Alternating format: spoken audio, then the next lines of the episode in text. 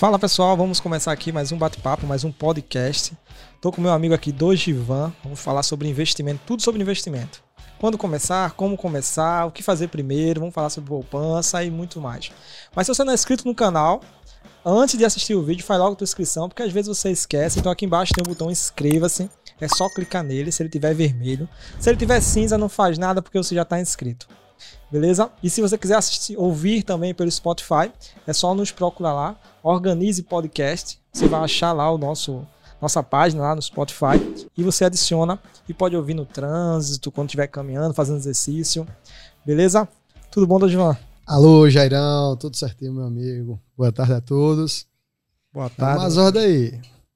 Fico feliz de ter aceito o nosso convite, porque acredito que essa parte de investimento é uma dúvida que todas as pessoas têm.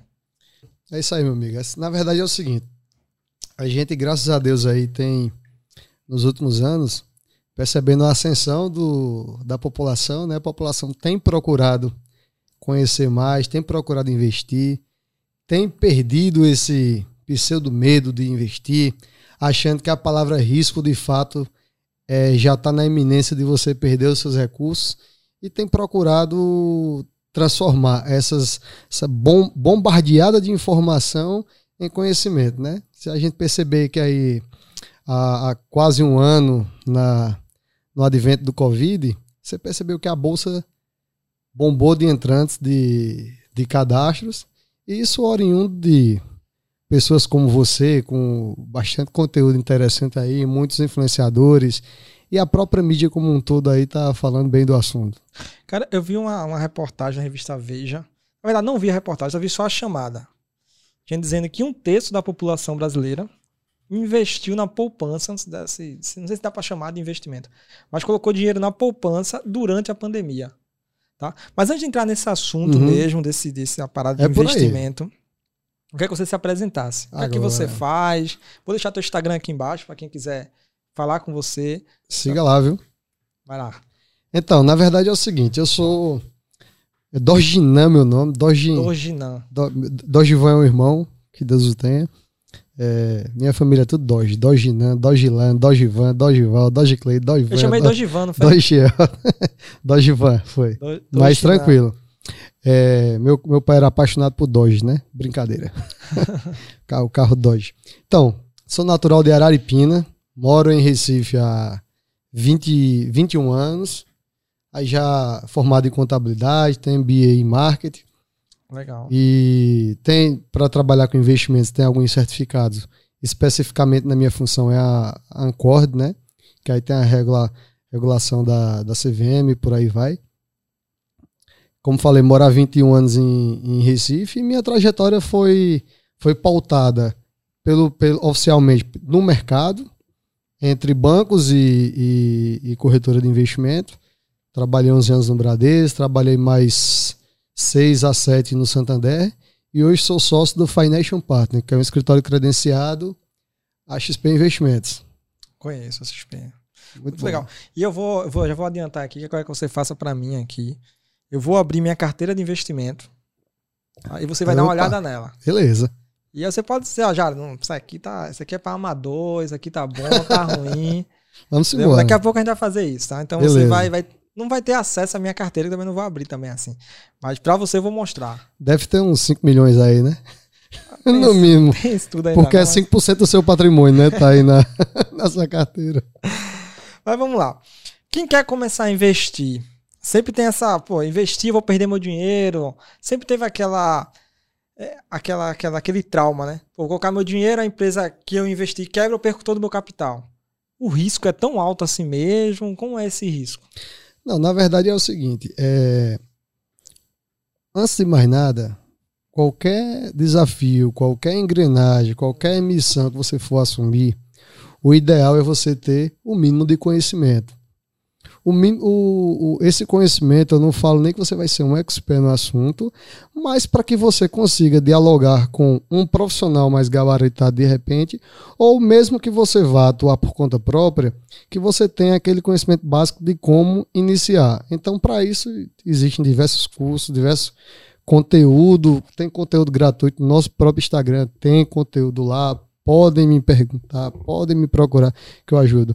Mas inicialmente eu falo que tudo precisa de, de um conhecimento básico. Isso a internet está Tá, tem, tem então, bastante. Então, antes de começar, antes de pensar em investir, é bom dar uma pesquisada primeiro, estudar pesquisada, um pouquinho. Né? É. Nada, nada que você você vai fazer, você não sai atirando para todo lado ou simplesmente adotando dicas, ouvir falar e, e cair em campo.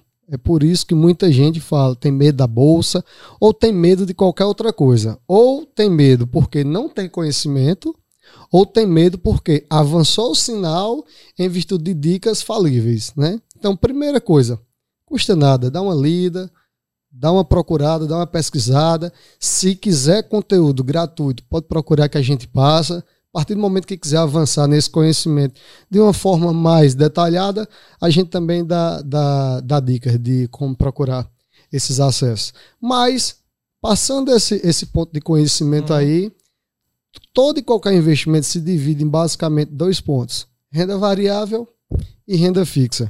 Sim. Então, você entendendo que todo investimento ou é renda variável ou renda fixa, perdão. Desculpa aí. Você vai para outro ponto. Entender qual é o seu perfil de investidor. O que é, o que é a renda variável? O que é a renda fixa? A renda, a renda Dá um exemplo aí. Pronto. A renda fixa, vou dar um, um exemplo básico. A poupança. Poupança. Poupança porque poupança, CDB, alguns papéis do Tesouro Direto. O que é que caracteriza a renda fixa? Você entra no papel, teoricamente, já já divulgado qual é o percentual, já mensurado qual é o percentual de rentabilidade que você vai vai assumir naquele papel. Hum, entendi, então, entendi. Então, então só, só para o pessoal entender bem. Certo. A renda fixa é aquilo que eu já sei que, é que eu vou ganhar. Basicamente, mas tem um detalhe tem aí que detalhe. tem uma pegadinha nessa, hum. nessa renda fixa. O que normalmente é fixo na renda fixa é um percentual de um índice que está atrelado ao papel. Vamos começar a detalhar. Vai começar a complicar mais um pouquinho, mas não é nem um bicho de sete cabeças, não. Vou dar um exemplo. Já ouviu falar no CDI, CDI. CDI, para quem não sabe, é um dos principais índices de referência de investimentos. O CDI está para os bancos, como a Selic está para o governo. O CDI é o célula de depósito interbancário, né? Exatamente. É. O CDI ele é, ele é gerado através de empréstimos é, noturnos de, entre bancos, uma vez que o banco ele tem uma exigência mínima de manter o recurso lá no, no Banco Central para que é, é, foi, foi, um sistema, foi um procedimento criado pelo Banco Central para evitar que o sistema tenha, tenha problemas, né? Sim. Então imagina se é, é, se um banco ele tem total liberdade de emprestar todo o recurso que ele capta do, dos clientes. O banco dificilmente vai emprestar o dinheiro dele. Ele capta recurso do, dos clientes e empresta na outra ponta. Só que se ele capta, empresta 100% daquele, daquele recurso, tem um problema de inadimplência que ele pode não ter condições de sanar. Então o Banco Central vem e, e faz o seguinte: olha, você tem que deixar um percentual mínimo desse valor no depósito compulsório para que não tenha problema. Ou seja, se o cidadão tem um saldo na conta corrente, você tem um hum. saldo na poupança, onde quer que seja, o banco só pode trabalhar com um percentual X. Aí a gente detalha mais na frente. Mas voltando para o CDI, ao exemplo da, da renda fixa, vamos falar aqui de CDB. O CDB é um certificado de depósito bancário. Se você vai depositar, vai aplicar no CDB, o banco pode chegar para você e informar: olha, eu te pago 100% do CDI. O que é fixo, nesse caso aí, é os 100%. Entendeu que é a renda fixa? Mas o CDI ele é variável. Hum, entendi vai receber 100% do CDI. Do que é variável. Exatamente. Entendi. Aí o que é fixo é esse percentual de rentabilidade, 100%. Ele não muda. Aí pode ser 120%, 130%, pode ser 80%, pode ser 90%, depende muito do prazo e, do, e da instituição. Entendi. O CDI ele vai variar de acordo com essas movimentações entre bancos à noite. Entendi. Certo? Normalmente ele não tem uma volatilidade alta, ele normalmente permanece dentro de um, de um padrão. O CDI ele segue muito o padrão da Selic. Sim. Ele normalmente é um pouquinho mais alto que a Selic. Já entrando na Selic, a Selic é nossa, nossa taxa básica. É. O Copom se reúne de acordo com, com o período para decidir quanto vai ser aquela taxa. Então, já entrando na Selic, por exemplo, a Selic, o Copom se reuniu na última vez e conseguiu manter, decidiu manter 2% a, ao ano. Então, é, você vai aplicar no Tesouro, numa renda fixa. Você vai no Tesouro Selic, é muito, muito conhecido também. É. Então, a, e, e, e, também ele é dito por muitos influencers aí que é o, é o mais seguro, né? É o mais seguro pelo seguinte: quando se trata de tesouro, essa palavra em títulos públicos, tesouro, o risco é soberano. O, quem está garantindo ali o pagamento do papel é o governo. Então, então ele é mais seguro do que a própria poupança, né? É, é porque quem está garantindo aquele papel é o governo. Se o Brasil quebrar, o papel vai junto. Então, se quebrar, já acabou com acabou tudo, né? Mundo. É, então, tudo quem está tá garantindo o pagamento daquele, daquele papel é o governo. Por isso que todos os outros papéis tendem a, ser, tendem a ter um retorno maior do que a Selic. Por quê? A partir do momento que sai do governo, a tendência é que o risco seja é, é, vai aumentando. Só que a gente está falando de do emissor do papel. Dentro do, do, dos títulos, aí existe uma infinidade de parâmetros. Tem, a gente tem Tesouro Selic, tem TB, tem, tem para o futuro, tem a liquidez diária, tem vários, vários papéis. Mas, a princípio, renda fixa, o que é fixo é esse índice de referência a outro, a outro fator. Tem outros papéis que têm a características de ser de fato fi, fixo, que é o quê? É quando você investe no, numa NTB, por exemplo, que é um título do Tesouro, aí sim você já entra de fato sabendo quanto você vai receber. Então, por exemplo, você compra um, um papel para 5, 10 anos, aí ele vai falar lá, eu estou te, te pagando 6% nesse papel ao ano. Então você já entra sabendo que vai receber 6%. Esse é de renda fixa pré-fixado. É um, um sub-item da, da renda fixa. Então, vamos lá. Dentro da renda fixa, pré-fixado e pós-fixado. O pré-fixado é a renda fixa raiz, vamos dizer assim, porque você de fato sabe quanto você vai receber já na entrada. A renda fixa pós-fixado, o que é fixo é o, o percentual do índice. Tá claro? Tá claro, tá claro. E a variável? A renda variável, aí a gente parte já para a famosa bolsa de valores, né? Então, todo papel. Daqui a pouco a gente detalha mais um pouco de renda fixa, né? Sim. Mas a renda variável a gente parte para a bolsa de valores. Por quê? A partir do momento que você entra no, no papel, é, não tem nenhuma garantia de, de retorno. Então, aí é onde está. Olha o risco, o risco é maior, tenho medo de investir. Não, não quer dizer que você vai fazer esse investimento e amanhã vai perder seu recurso.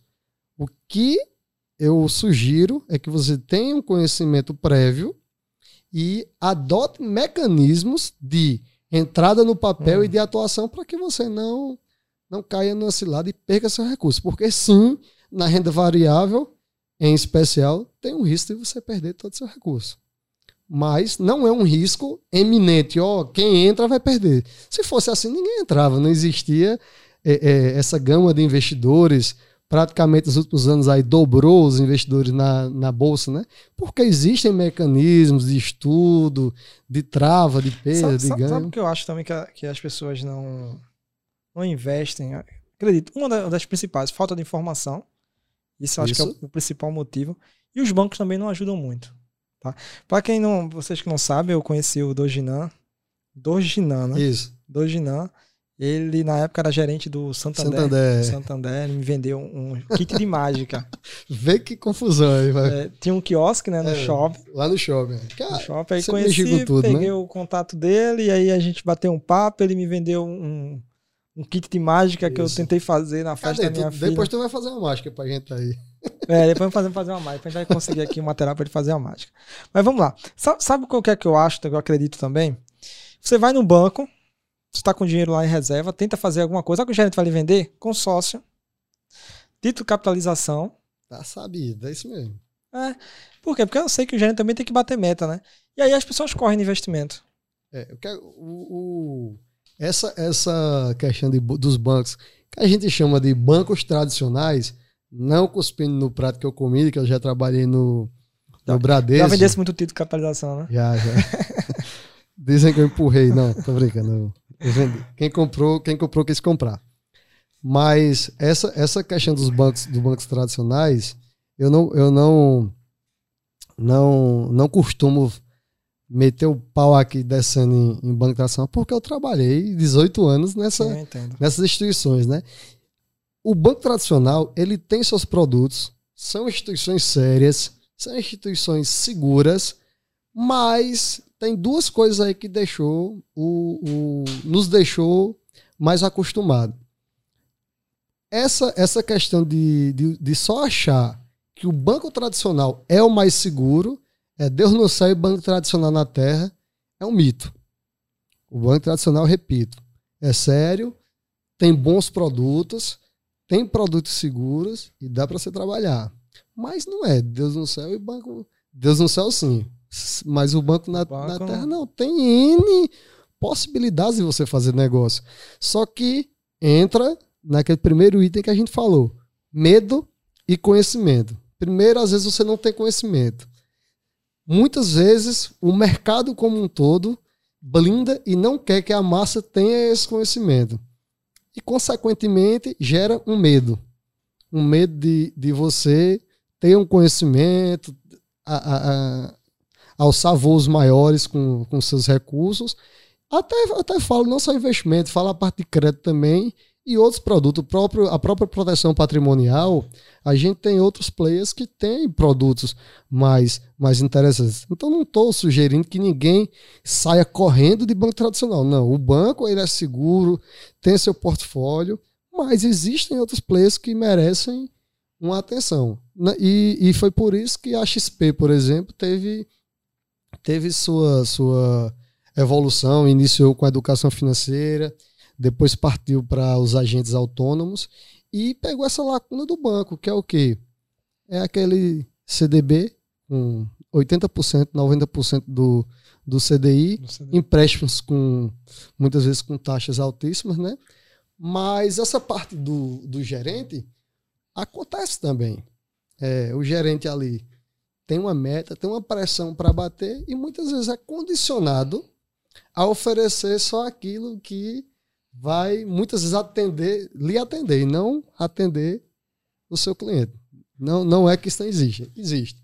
Estou dizendo que é que é sempre, que é uma, uma regra. Muitas vezes é uma exceção, mas existe sim. Aqui a liga depois para a gente fazer mais mágica. Me diz outra coisa. É, você falou aí de banco tradicional. A gente vê muitos bancos digitais agora que estão que nascendo, né? Sim. E já nasceram, né? Tem a Nubank, Banco Inter, Isso. tem uma porrada aí, Banco Modal. Tem uma porrada no, de banco Nubank aí. recebeu aí um investimento que o valor de mercado dele, se eu não me engano, ele, ele hoje é o quarto ou quinto banco. Eu tava vendo, tava lendo essa semana. Disparou.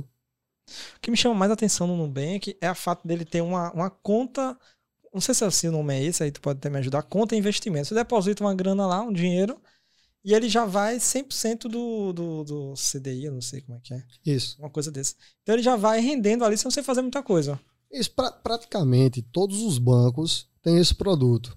Que é o quê? Você deixar o saldo, aquele saldo na sua conta que antes ficava parado sem, sem render nada, eu brinco até muitas vezes dizendo que quem tem que dormir é a gente, o dinheiro não, né? O dinheiro tem que estar acordadinho lá e, e rendendo, né? Então, voltando também àquele assunto do compulsório, onde os bancos são têm uma exigência de deixar um valor mínimo no Banco Central, onde ele só pode trabalhar, emprestar, que é onde ele onde ele rentabiliza a sua sua carteira, ele só pode emprestar. Uma diferença desse desse compulsório é onde foi criado o, esse produto. Por quê? O compulsório do, do investimento é menor do que um saldo na conta corrente. Se você tiver hoje só seu saldo na conta corrente, o banco ele vai ter menos recurso para emprestar à população. Se teu recurso está aplicado, aí ele vai ter mais recurso para fazer essa intermediação financeira. Então, esse produto, ele de fato é um investimento, mas a rentabilidade é, é baixa. Por quê?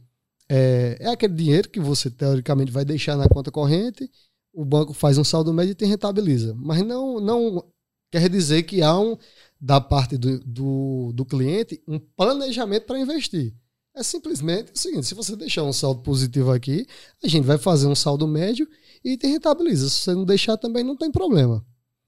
Mas se você tem um planejamento de não usufruir daquele recurso, aí existem outros papéis mais interessantes. Esse aí é só um, um, um alternativo para aquele recurso que você fica usando, saca? Então, se eu quero uma rentabilidade maior, eu deixo ele por mais tempo no banco. Né? Tem que se planejar, é. exatamente. Tem que ter, ah. tem que ter um planejamento. Aí, uma dúvida aqui com o pessoal aqui, tá? O que é reserva de emergência e como criar essa reserva? O, o, essa palavra reserva de emergência ou reserva de, de oportunidade, é, é esse, esses termos foram adotados pelo, pelo mercado, né? mas nada mais do que você ter um valor disponível com a liquidez alta para se surgir uma oportunidade de investimento ou uma necessidade de utilização de recurso, você consiga usar rapidamente. Imagine você é, você ter uma carteira de CDBs, renda fixa, papel bancário, que tem uma carência de três anos. Só que nesse momento aparece uma oportunidade de você comprar um terreno. E aquele terreno você estava querendo muito e hoje ele está com a metade do preço. Você, poxa, só que teu investimento tem uma carência de três anos. Certo? Não quer dizer que você não vai conseguir é, resgatar esse recurso, tá? Por mais que ele tenha carência de três anos, você pode solicitar ao banco aquele resgate, vai ter uma, uma cotação, porque você não esperou os três anos. Não estou falando isso. Mas a velocidade de você transformar aquele dinheiro o papel em dinheiro vivo, ele leva um certo tempo. Ações, por exemplo, se você tem ação, se você vende aquela ação, ela acredita a tua conta em dois dias. Tem mais dois, dois dias úteis. Então, a reserva de emergência é aquele dinheiro disponível, ele tem que ter uma liquidez, a velocidade de transformar o, o papel, o papel digital, o investimento em dinheiro, primeiro, é liquidez, então tem que ser muito rápido. O ideal é que no máximo um dia. Então, liquidez. E segundo, tem que ter uma segurança. Não é isso? Então, imagine que você vai separar esse recurso para uma, oportunidade ou uma emergência. Sei lá, uma doença, uma doença de alguém da família, uma compra, uma viagem. Algum Cada um tem seu, tem seu conceito de emergência, né? O meu emergência é doença, por exemplo, né? Ou oportunidade, que é uma compra de um, de um ativo mais interessante. Mas essa reserva de emergência não deve estar, tá, teoricamente, nada que a gente falar que é uma sugestão, mas é, é o que a gente lê, o que a gente entende, não deve estar aplicado em papéis de riscos. Porque. Então, é, entendi. A questão da liquidez é, é, aquela. A rapidez. De pegar dinheiro. Pronto, ele está no meu bolso aqui, a liquidez é imediata. Está no meu bolso aqui. Isso. E, e, e eu, eu, achar um investimento que eu seguro. liquidez diária, que eu possa. A, a, própria, a própria poupança é, um, é uma forma de você garantir a reserva de emergência. Não tem, tem formas melhores de você. O tesouro direto, o tesouro direto. Tesouro fala. direto. Porque, porque a poupança ela hum. tem uma, uma peculiaridade. Ela. Quando a... É por que a turma fala tanto mal da poupança, hein? É porque é o seguinte, quando, quando, a, a quando você investe na poupança, a poupança só te rentabiliza na pessoa física de, de acordo com o aniversário. Hum. Com aniversário não, com o mensário. É de 30 dias. Certo? Se você hum. depositar hoje, você só vai usufruir da rentabilidade daqui a 30 dias. Ah, pessoa então jurídica. Se eu hoje, se eu sacar daqui a sei 29 lá, dias, dias, nada. Nada. Se você. Pessoa jurídica, se eu não me engano, porque muda muito essa, esses termos, mas pessoa jurídica, se eu não me engano, são 90 dias. Se ficar ah, 89 dias, você Ai, não rentabilizou nada, certo? E, e, e, tem a regra de acordo com a Selic. Como a Selic está tá baixa, ela, ela vai render um percentual da Selic adicionado da TR. Então, no frigir dos ovos, se você parte para um até um próprio tesouro, o Tesouro Selic que paga 2% ao ano, normalmente rende melhor do que, do que a poupança. Um CDB, a poupança fica, fica abaixo da inflação, ela está ficando abaixo da inflação, como é que está a questão dela? A, dentre o que a gente falou agora de reserva de emergência, praticamente todos os papéis que são direcionados para reserva de emergência ou de oportunidade, depende do, do investidor, dificilmente estão vencendo a, a, inflação. É mesmo. É. Então, então sempre está tá perdendo poder de compra. Está perdendo. Porque a inflação fechou 2020, vamos arredondar aqui, 4,5%. Então, se tu pegar a Selic, tu deixou lá no Tesouro Selic, investimento, segue aquela regrinha, investimento seguro, liquidez é, diária, certo? Só que é 2% ao ano. Nossa. Você tem uma perda efetiva, uma perda efetiva aí de 2,5%. Você vai para para um CDB com liquidez diária, que você pegou 100% do CDI. O CDI fechou o ano a 2 e ele sempre fecha um pouquinho a mais que a Salic, fechou acho que a, a 2,5. Vou abrir a planilha aqui para dar uma filada. Mas a, a 2,5 mais ou menos. Volta ao IPCA, 4,5. O que é o IPCA? É a inflação. A inflação. É o, teoricamente, aí é o custo, o, é, um, é um custo principal do, do teu recurso, por quê? Porque é a inflação que tira o teu poder de compra. Então, se você não tem investimentos que superem a inflação, você não tem um ganho real. Você tem um ganho nominal. Voltando sobre essa reserva de emergência. Deve ser de quanto essa reserva? Tem valor assim? Porque eu li em algum lugar que seriam seis meses cobrindo as minhas despesas. Três é. meses. É, Jair, nada que a gente fale.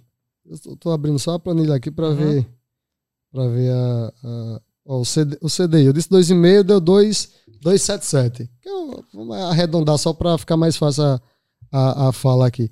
A Selic está 2% ao ano, mas ela, ela acumulou 2,7 também em, em 2000 e 2020. Mas a inflação 4,5, como eu disse, né? Então, ah, todos os papéis de reserva de emergência tá perdendo para inflação. Perdendo. Por isso que teve essa, essa debandada aí para a bolsa, para renda variável, porque é onde você pode alçar voos maiores. Mas perdão, repete a pergunta de novo aí. Reserva de emergência, porque assim, eu li em algum lugar, não lembro bem onde foi, mas que a reserva de emergência teria que ser seis meses cobrindo as minhas despesas. Outro, outro, outro lugar eu já vi sobre três meses. É, esse... Porque se eu perder meu emprego. Isso, não, isso. Essas paradas assim, então. Não, não há nada que a gente falar na, nada que a gente falar tem uma regra, uma regra para bater de ponta virada. Por quê? Tua vida é tua vida, é a minha vida é minha vida, minha condição. Pode juntar mil consultores aí, não vai saber 100% do que é a minha vida, nem a tua. Mas no consenso, existem algum, algumas, algumas matemáticas que, que já foram testadas e funcionam. O que você está dizendo é o seguinte: há, uma, há um consenso de que tua reserva de emergência, se você é CLT, CLT é o quê? Você trabalha hoje, tem seu salário, tem seu salário fixo, tudo certinho, tudo bonitinho, sabe quanto gasta, sabe quanto ganha, tudo show de bola.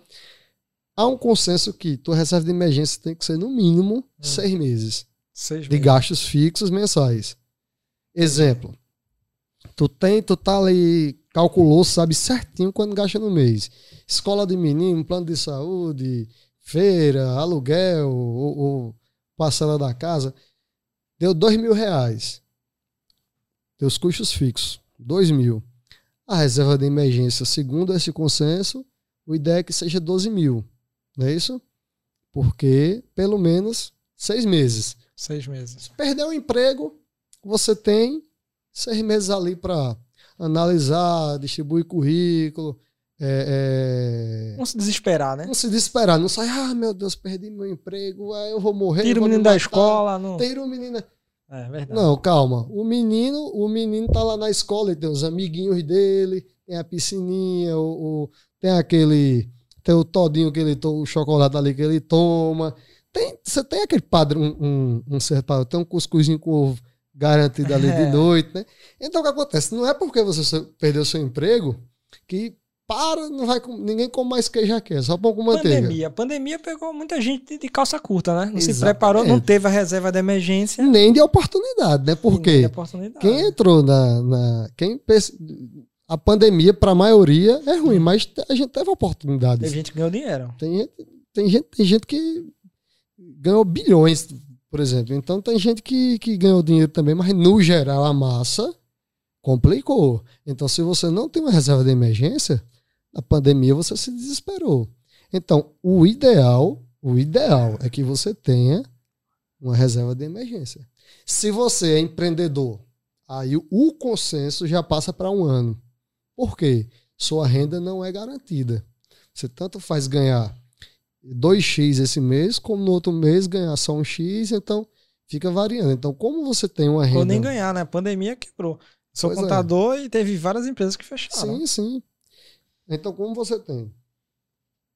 Quando, como você tem uma renda mais incerta, o ideal aí já passa para um ano. Eu passei por esse momento há, há, há uns dois anos. Eu, eu não costumo falar isso na, na, na internet, mas é até é, como não foi ruim para mim, eu passo eu passo a informação. Eu passei por essa por essa questão de demissão há dois anos.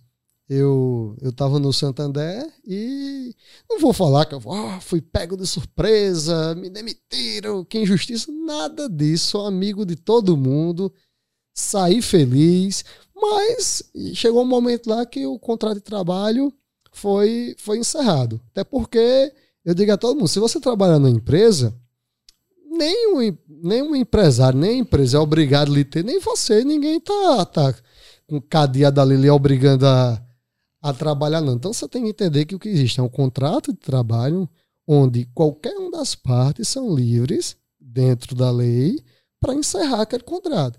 Sim. Aí é onde entra reserva de emergência, conhecimento. Você tem que estar tranquilo, tem que ter o conhecimento para que você não ache que aquele seu, seu trabalho, seu emprego, é a última coisa do mundo. Que acaba, se saiu daquele emprego, eu, é, você tem que, que, Deus me livre, se matar, tem que adotar e tomar decisões trágicas. Então eu passei por isso, mas eu estava super tranquilo. Foi uma, uma questão interna, foi, foi conversada e, e saí feliz. Por quê? Eu tinha outros projetos, já vinha estudando, então não, não teve grandes problemas para mim. Ao contrário, eu tive, tive algumas evoluções, mas porque eu sempre tive meu, meu planejamento. Vemos e convenhamos, todo mundo, não existe uma perfeição no planejamento, porque o mundo não está necessariamente a nosso favor. As variáveis não estão. Normalmente, a maioria está contra a gente, né? Mas o mínimo de planejamento que você que você traçar, que for seguir ali 30%, 20% que seja, você não está à deriva, né? Então, teve um planejamento, uma reserva de emergência. Esses cálculos que o consenso adota, porque não é, não é à toa. Muita gente estudou, muita gente aplicou esse método, né? E Sim. chega a, esse, a esses dados. Então, reserva de emergência como um todo é mais ou menos isso aí. Segurança, liquidez, CLT, seis meses de reserva de emergência e, e empreendedor, 12 meses. A reserva de emergência, é, trocando letras miúdas aqui, é se preparar para o pior ou se preparar para o melhor. Melhor. Tem. É, é, é, é porque, porque esse nome reserva de emergência é mais adotado. É minha opinião isso aí, tá? Minha opinião é porque é o seguinte. ah, Deu vontade de falar uns palavrões aqui, mas não vou falar, não. A à gente vontade, vive, pode falar, pô. a gente vive mais lascado do que na bonança, não é isso? Eu não gosto de, de chorar porque minha vida é, minha vida tá boa. Eu tenho pra, pra o que eu era em Araripina, meu amigo. Se eu contar a história aqui, vai ser vai ser um podcast de chororó aqui, mas vamos vamos falar de coisa boa. Mas para o que eu era, para o que eu tô hoje, meu amigo, eu tenho uma família linda, tenho um filho maravilhoso, todo mundo com saúde, apenas ajustes psicológicos, principalmente devido à pandemia, né? Todo mundo, todo mundo casado sabe como é, filho e tal. Mas minha vida é maravilhosa. Muita saúde, as contas em dia, graças a Deus. E, e, e vamos seguir. Mas reserva de emergência é porque a gente vive mais lascado, vive mais no vermelho, no geral, do que com, com caixa positivo. Aí por isso que o nome que pega mais é a reserva de emergência. Mas a gente tem que começar a adotar, tem que ter um pensamento positivo para reserva de oportunidade também, né? Tem muita gente que investe na renda variável, por exemplo, que deixa esse caixa justamente para quando algumas ações que vislumbram ali um preço justo, quando ela chega, o pessoal vai, aproveita e compra, né? Eu uma vez vi uma palestra daquele. Acho, Gustavo Sebase. Gustavo Sebase, ele é pioneiro da, é. da educação financeira, né? E uma, é, das palestras dele ele falava o seguinte: o problema das, das pessoas é sempre aumentar o padrão de vida. O cara ganhava mil, ele lanchava ali na esquina. Passou a ganhar 1.500, já foi pro Mac. Ah. Pro Mac. Passou para 2.000, ele já vai pro Boi Brasa, já vai querer. Então ele começa a aumentar o padrão dele e aí não faz isso, não se prepara, não, não, não, não tem como ter uma reserva. É quase impossível o cara ter uma reserva desse jeito. Eu vi esse dia no, no WhatsApp aí um, um vídeo de um, um áudio. Escutei um áudio de um, hum. de um promotor. Não sei se tu viu, eu acho que é Goiás ou é Minas. Hum. Eu não, nem lembro o nome dele lá aqui, mas não vem, vem em questão não, porque quem, quem pesquisar vai encontrar na, na mídia. Ele ligou para um, para um responsável lá do, do tribunal e estava informando que queria saber as expectativas de gratificações, de aumento de salário, porque ele ganhava 20 ou era 30 mil e os gastos dele, só o condomínio dele era 5 mil reais. E ele não estava sabendo administrar como é que ele ia viver com tão pouco dinheiro. Bicho, vê, se um cabo desse não merece uma peia. Ai, não sei como eu vou viver com 30 mil porque eu não fui acostumado com esse com esse padrão. Rapaz, bicho, se essa moda pega, pelo amor de Deus, hein, bicho? Tu é doido. Então, no geral, é o que, é o que você disse, meu amigo. A vida tem muitos prazeres aí, gratuitos, tem muitos prazeres que você pode adotar com inteligência. É, Gustavo Sebas fala muito. Tem um, um, um, vídeo dele, bem, os vídeos dele é bom porque é 4 minutos, 5, 7, são vídeos pequenos mas de uma sabedoria absurda. Muito conteúdo, né? É, tem um dele que é o que é educação financeira e inteligência financeira. A educação financeira, muitas vezes, é, é, é, é as, as, informações, é o que, o que você é, junta de informação, vai lendo, vai aprendendo, mas a inteligência está mais ligada para ação, como você aplica aquele conhecimento. Então, é, muitas vezes você pega aquela ruma de, de informação, mas aquilo só vai ser útil se você transformar em conhecimento. Então você vai ler, vai estudar, vai escutar. Mas a partir do momento que você transforma em conhecimento, aí sim a gente está adentrando na inteligência financeira. Então o que você disse, Jário, faz, faz bastante sentido. Vou, vou falar aqui, por exemplo, vou até mandar para meu, meus, meus colegas do Forró do Chapa. Quando a gente era solteiro, a gente fazia umas brincadeiras e eu mentalmente fazia umas contas. Poxa, bicho, a gente, às vezes a gente vai no restaurante, hum. vai num bar. Filé com frita, que não é filé. Se muito for, é colchão mole, né? Aí você paga. Hoje deve ser uns 40 reais, 50, né? Só que o quilo do, do colchão mole, infelizmente aumentou muito, né? Mas tô atualizando para hoje, né? 35 reais, 40, não é isso? Se você pega e junta essa equipe na, no teu quintal e faz um churrasquinho, monta a bandinha e vai tocar ali, é muito mais barato. Você passa o dia bebendo com o dinheiro que você gastaria em duas horas de bar. Verdade. Não tô dizendo que você não vai no bar, porque claro que o, o, o, no bar, no restaurante, é interessante também, porque você está comprando o ambiente também, né? Isso você é. tem clientes aqui, eu creio, restaurantes, bares, sim, não sei. Sim você está comprando o ambiente, você não está comprando, que se você quer, você quer só comer, ou você faz, você faz em casa.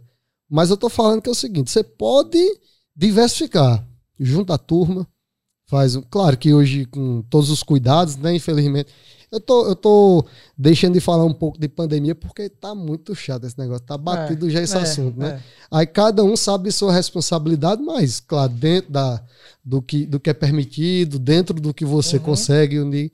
Mas, no geral, onde eu quero chegar, você consegue, com inteligência, adotar práticas mais econômicas, mas não menos divertida. Luciano tá balançando a cabeça ali, tá concordando, tá concordando, né, Luciano? Aí tá certo. Você tá, Tem cara de quem É, dia toma todinho. aguinha. O dia todinho. Por isso que acabou rápido. Outra coisa, deixa eu abrir aqui. Tem umas dúvidas aqui chegando, vamos lá. Diz aí Pe- que senão não pode Perfil, falar, não. perfil de investidor. Como o cara vai saber se ele deve começar pela renda variável, pela renda fixa? Pronto, perfil de investidor é o seguinte. Como é que é esse negócio aí? Perfil de investidor tá ligado de fato à pessoa, ao seu perfil.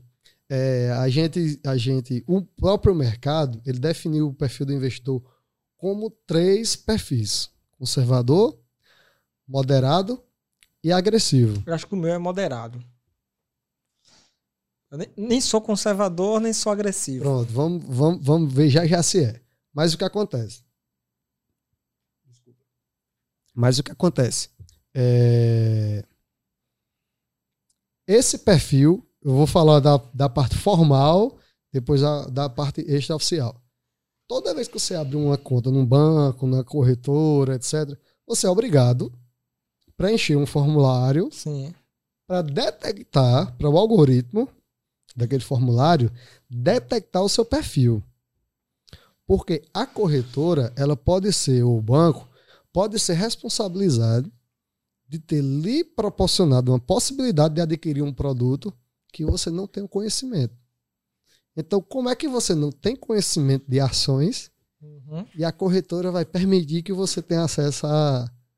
Certa A forma, comprovação. ela tem uma responsabilidade daquilo que eu faço, né? tem uma responsabilidade, exatamente. Então você preenche esse perfil, é, muitas vezes é conhecido também como suitability. Você preenche esse perfil e no final a corretora vai dar um diagnóstico, vai dar um resultado, vai dizer você é conservador. Então se você marcou lá, não conheço ações, não conheço opções, não conheço derivativo, só investir na poupança, por exemplo. Isso ou que tu tá te falando, ações, opções, derivativos são. Vai são ter uma série de perguntas, é. Você já investiu em opções? Já É investiu em uma ações? forma de investimento. né? É. Você já investiu em. Você tem conhecimento de previdência? Você já teve investimento alguma vez na vida? Aí, quanto? Você já comprou imóveis? Aí você vai preencher esse formulário. Aí no final ele vai dizer: não, se você nunca investiu em nada, você é naturalmente conservador. Está muito ligado a se você já aplicou e seu conhecimento. Aí, se isso eu estou falando em termos Hum. formais. Se você, aí você vai, não, agora meu meu cunhado, meu primo disse que o negócio é ação. Se eu ganho dinheiro é com ação. Eu quero É, tem, comprar. tem muito isso, né? Meu amigo Eu- falou é. que. Ah, negócio- meu amigo falou, não, meu amigo, agora eu sou agressivo. Porque meu, meu amigo disse que eu comprasse que ele tá ganhando dinheiro, ou youtuber, né? A propaganda de. Bitcoin, bit- Bitcoin. Vou, vou comprar Bitcoin aqui, vou comprar ação. Eu sou agressivo. Eu perdi dinheiro com Bitcoin. Acho que eu não, não soube fazer. É, bi- bi- Bitcoin não é muito minha praia, não. Mas não, não- tudo que a gente falar aqui, pessoal, nem é uma recomendação, nem pra sim, nem pra não. Eu tô até dizendo, por- tô dizendo a minha. É, a minha até porque eu não posso recomendar, né? Mas já já eu entro em, em Bitcoin. Vamos só finalizar perfil. Então o que acontece? Formalmente você vai preencher esse, esse formulário. Esse formulário é justamente para você não adentrar em produtos que você não tem o conhecimento. Porque você tem que dizer ao banco: eu conheço, eu quero comprar porque eu conheço. Beleza? Agora, no geral como um todo, você tem que se conhecer. Volta àquela primeira primeiro assunto. Você tem que ter o conhecimento. Então, se você é, é, conhece renda fixa, renda variável, dentro de renda fixa, o que é pré-fixado, o que é pós-fixado, dentro de renda variável, ações, derivativos, opções, swap, tem, se você tem um, um conhecimento mínimo, você tem condições de se, de se, se declarar conservador, moderado ou agressivo. Certo? Por quê? Como é que você vai dizer que é agressivo se não conhece os produtos de renda variável? Por exemplo, a agressividade está muito ligada à renda variável em virtude de risco. Fundos, fundos imobiliários é renda variável. Fundos imobiliários é renda variável. É para agressivo ou para conservador? Ou para moderado? Olha, no geral, a partir do momento que você parte para comprar um produto que aquele produto não te, não te informa, não garante nenhum ganho, nenhuma segurança, não falo de, de questões jurídicas, formais, de regulamentadas, mas não te garante que pode cair ou subir, etc., é renda variável, é agressivo. Ah, então, eu É sou, pra- então eu sou agressivo. Aí, agora, mesmo que exista esse, esses três itens, conservador, moderado, agressivo, não quer dizer que se eu sou agressivo, eu vou aplicar somente em papéis agressivos. Não, não é, não é isso. Você, como um todo, entra naquela onda da diversificação. Certo? É, então, o que acontece? É, tá muito pautado esse tema também, porque, poxa, eu sou agressivo, eu vou pegar todo o meu dinheiro e aplicar em ações. Se daqui a pouco pode vir um segundo Covid ou uma terceira guerra mundial ou o que seja, e a bolsa cair, ou deixar de existir, eu vou perder todo o meu dinheiro. Não, eu tenho que ter uma certa uma certa cautela. Você pode até fazer, a decisão é sua, mas tem que ter cautela. Então, o ideal, o ideal é que você tenha um percentual em papéis conservador, renda fixa, etc. Moderado, entra muito a, a parte de fundos, fundos multimercado, tem fundo de renda fixa e, e a parte de ações. Aí é você quem vai determinar o que é que você é nesse sentido. Eu, eu quero investir, por exemplo, eu quero investir em ações é melhor investir, procurar uma empresa, investir meu dinheiro naquela empresa, na ação daquela empresa, ou não tem aquelas, aqueles, esqueci o nome, cara, você pode me ajudar aí. Fundo Anjo, Sim, que rodada é o, de negócio. Isso, fundo de ações, né, que são várias ações, tem um cara que administra lá. Qual o nome disso aí? É fundo é, mesmo? É é mesmo. Fundo de ações. É, fundo. É melhor por aí ou é melhor eu sozinho ir lá e procurar uma empresa e colocar meu dinheiro? É, vai, essa para eu te dar essa resposta, não é porque eu vou ficar em cima do muro, não, mas eu não tenho como te dar essa resposta sem conhecer, de fato. Sem a gente ter uma, uma conversa mais detalhada. Porque depende do meu perfil. Depende do seu perfil, do seu potencial financeiro, da, das suas projeções, dos seus objetivos. Aí eu consigo te dar uma, uma, uma resposta mais, mais dentro do teu perfil. Aí é, é mais no privado. Mas no geral, no geral, é, todos são, são interessantes. Por quê? Eu vou explicar o que é a vantagem e desvantagem de cada um. Eu vejo em fundos uma rentabilidade alta pra caramba Então, eu vou te explicar a vantagem e desvantagem dos dois. A decisão, de fato, é do, é do investidor. Entendi. É, é, o que acontece? Fundos de investimento são condomínio, é como se fosse um condomínio dividido em cotas. O fundo vai ter um patrimônio um bilhão, dois bilhões, um milhão, que seja, vai ter um patrimônio e dentro daquele patrimônio vão ter a divisão por cotas. Se você, um exemplo, uma cota desse fundo é um real. Para você ser um cotista, aí ele vai dizer no mínimo X. Essas informações vão estar na, na lâmina do fundo. Ele vai informar ali quanto mínimo você entra no fundo, quanto é o mínimo, qual é o resultado histórico daquele fundo. Então, uma série de, de informações. Quem procurar a gente. É, é, resultado histórico não garante resultado futuro, né? Ah, não, sim, eu, eu sim. já vi essa frase aí. Isso. É, o, o, na lâmina do fundo vai ter uma série de informações que eu poderia detalhar aqui, mas não, não é o caso. É. Quem quiser me procurar no privado aí. O Instagram já está aqui embaixo. A gente pode procurar que eu, que eu ajudo você a analisar seu, o, o. Já ia dizer analisar seu fundo. analisar um fundo, a lâmina, o que é que tem escrito e por aí vai. Mas no geral. O pior que é o fundo mesmo. Analisar, é igual, aí você vai entender como você quiser. É, é igual. É igual que eu estou gostando do seu canal, viu?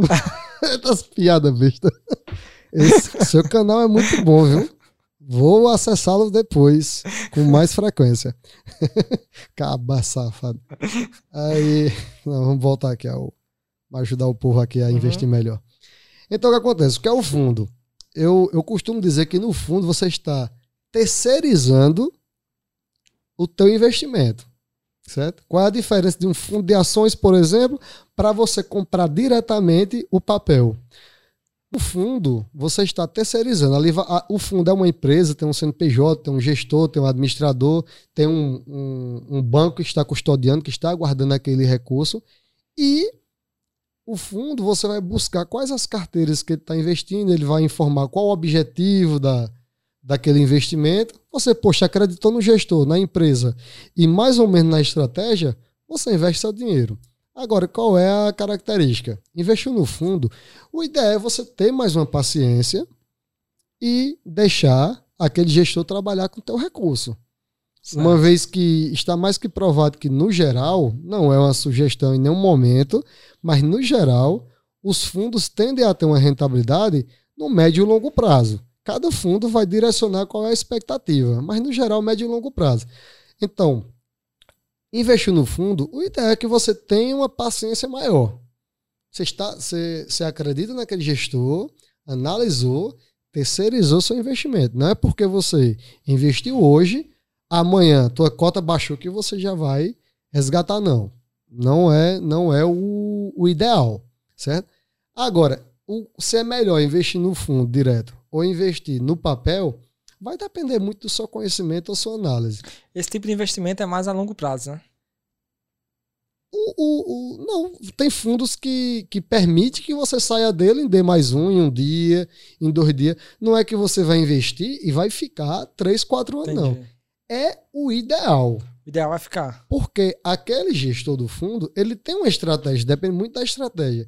Então, vou dar um exemplo. Se a estratégia do fundo é a aquisição de ações com uma análise fundamentalista, você, você, tu é contador também, tu falou, Sou né? Contador. Do advogado. Você é contador, então você sabe a análise fundamentalista ela remete a índices contábeis. É, preço da ação sobre o valor patrimonial, Sim. a análise de lucro da empresa, a análise da, da governança corporativa. Tem uma série de, de estudos que, mais uma vez, aí eu vou te passar depois uns links de, de, de assuntos, de, de como as pessoas podem pesquisar e tomar a melhor decisão. Mas imagine esse gestor, ele faz uma análise fundamentalista de uma ação que ele imagina que queira ficar com aquela ação para três anos. Aí tu compra a cota do fundo hoje, amanhã dá negativo tu já vende. Não foi totalmente de encontro à gestão do fundo. Ou seja, você não estudou o que aquele fundo está te propondo. Qual a estratégia estava usando? Qual a estratégia? Você tem que entender a estratégia do, do fundo. Olhar o passado é importante também. Qual é a rentabilidade? Por quê? A rentabilidade passada meio que carimba a competência do, do gestor. Não adianta o cara ter mil MBA, sou gestor formado em Harvard. Se você olha para o passado, o cara não tem resultado. Entendi. Não é isso? É, é, muitas vezes o fundo é pautado em resultado, mas não quer dizer que aquele fundo fechou seis meses atrás, um ano atrás negativo, que ele vai permanecer negativo. Não, tem que entender qual é a, a gestão e a proposta daquele fundo. investir no papel diretamente, você, poxa, ah, ver a carteira do fundo, eu posso investir diretamente nessa carteira. Não necessariamente. Por quê? O, quando o fundo divulga a carteira que ele investe, normalmente é de três meses atrás. Ele não divulga a carteira que ele investiu hoje. Hum. Entendeu? Então ele não, não, ele não nem pode divulgar a carteira que está investindo hoje. Ah, entendi, entendi, Quando você abre a carteira, normalmente é de. É de Às vezes ele não está nem mais investindo naquela, né? Ele Às vezes mudou, nem está né? mais. Entendi. Então, só que aí você, por outro lado, você pode, de repente, diversificar. Investe um pouco no fundo, investe outro percentual por conta própria. Porque você ali está tá diversificando. Então, o que eu quis, quis informar foi assim, mais ou menos as vantagens de investir em fundos e investir por conta própria. Por conta própria, às vezes você tem o conhecimento, mas de repente aquele papel não está com aquela oportunidade. Outra coisa, você investe por conta própria. Qual é a tua expectativa? É médio, é curto, médio ou longo prazo também? Tudo isso tem que estar tá, tem que tá, tem que tá presente ali no teu no teu raciocínio. Eu, eu gosto de, de fundos justamente por essa palavra terceirização. Eu estou terceirizando uma gestão. E os fundos têm dado bom, bons resultados. Mas as, as corretoras, por exemplo, a, na Financial Partner, a gente tem uma mesa de operações onde nós temos. É, a Financial Part é a empresa que você. Que eu sou sócio, é, que é credenciada da XP. A gente tem na, na mesa lá, tem o João Paulo, tem o Fábio, tem o Joselândio, onde eles assessoram o cliente diretamente ali na montagem de estrutura de ações, na compra e venda de ações. Aí sim eles fazem um estudo, junto com você, toma aquela decisão de, de, de compra e venda do papel. Mas claro que sempre a decisão final é do cliente. O cliente tem que ter, o cliente investidor tem que ter o conhecimento que o dinheiro é seu, a responsabilidade do investimento é sua. Ninguém vai é, obrigar você fazer um investimento que você não queira, não. O que a gente vai discutir com você é vai lhe pautar de conhecimento, vai informar como é que está o mercado, para ajudar você a tomar a sua decisão.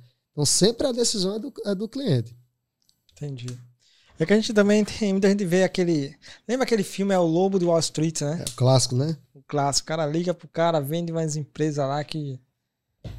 Rapaz, é, é, é aquela. É, não quero fazer julgamentos ali, mas é, aquele filme para nível de, de entretenimento é muito bom, né? Mas se você for ser fã daquele cara, você tem que ter. Falando no geral, tem que ter muito cuidado com, seu, com seus conceitos. Que aquele É verdade. bicho é, era, era, era um mala, né? Na verdade, ali o que ele. O, o- os conceitos bons que você pode extrair daquele filme é o conceito de persuasão, né? De, de como vender, de como se impor. É. Então, se você assiste aquele filme, aprende tudo que ele ensinou, mas aplica eticamente, meu amigo, você vai virar um ninja.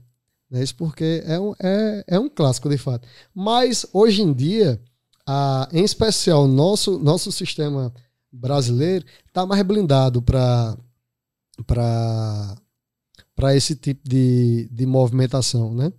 No passado teve um teve um deixa eu lembrar o nome, eu acho que foi da eu acho que o caso ficou conhecido como o Alicate Mundial, Mundial, alguma coisa assim. Ah, eu acho que foi da empresa Mundial, se eu não me engano. Ah, desculpa aí se eu não tiver tiver correto aqui na menção. Mas resumindo, é uma ação que não, teoricamente, a empresa não valia o que estavam vendendo. Alguns players do mercado incentivaram a compra frenética daquele papel, de uma forma que ele todo dia subia 10%, 50%, 100%, subiu, subiu, subiu, subiu, só que de uma forma extremamente especulativa e articulada. Então, quando caíram na real, perceberam que aquele papel não, não valia tudo aquilo. Então, da mesmo jeito que subiu igual um foguete, ele caiu. Então, tem- teve uma série de processos, o caso ficou, ficou conhecido. Mas hoje nossa bolsa está tá blindada. Aconteceu recentemente um novo caso com a GameStop, nos Estados Unidos. Não sei se você ficou sabendo Não. que um, um grupo de investidores ou trader, é, é, etc., articularam uma compra da, da ação da GameStop, onde a maioria do- dos gestores tradicionais, renomados, estavam recomendando a, a venda do papel. Estava é, infor- a- a- apostando que aquele papel cairia. Por quê? Porque é uma empresa de game, de, de, de jogos, e hoje em dia você tem uma atuação mais online, não necessariamente no jogo físico, você compra o jogo físico, não é isso? E esse grupo de, de chamado de investidores aqui, mas eles podem se titular de traders ou, ou, ou de O trader, especuladores. não, não é, não é investidor, não, né? O trader é o quê? O trader é um jogador, né? Não, é, é- o trader tem um papel, tem, tem seu papel importante no, no mercado, mas enfim, só para finalizar De- isso. depois a gente fala dos traders. É, já a gente, a gente fala.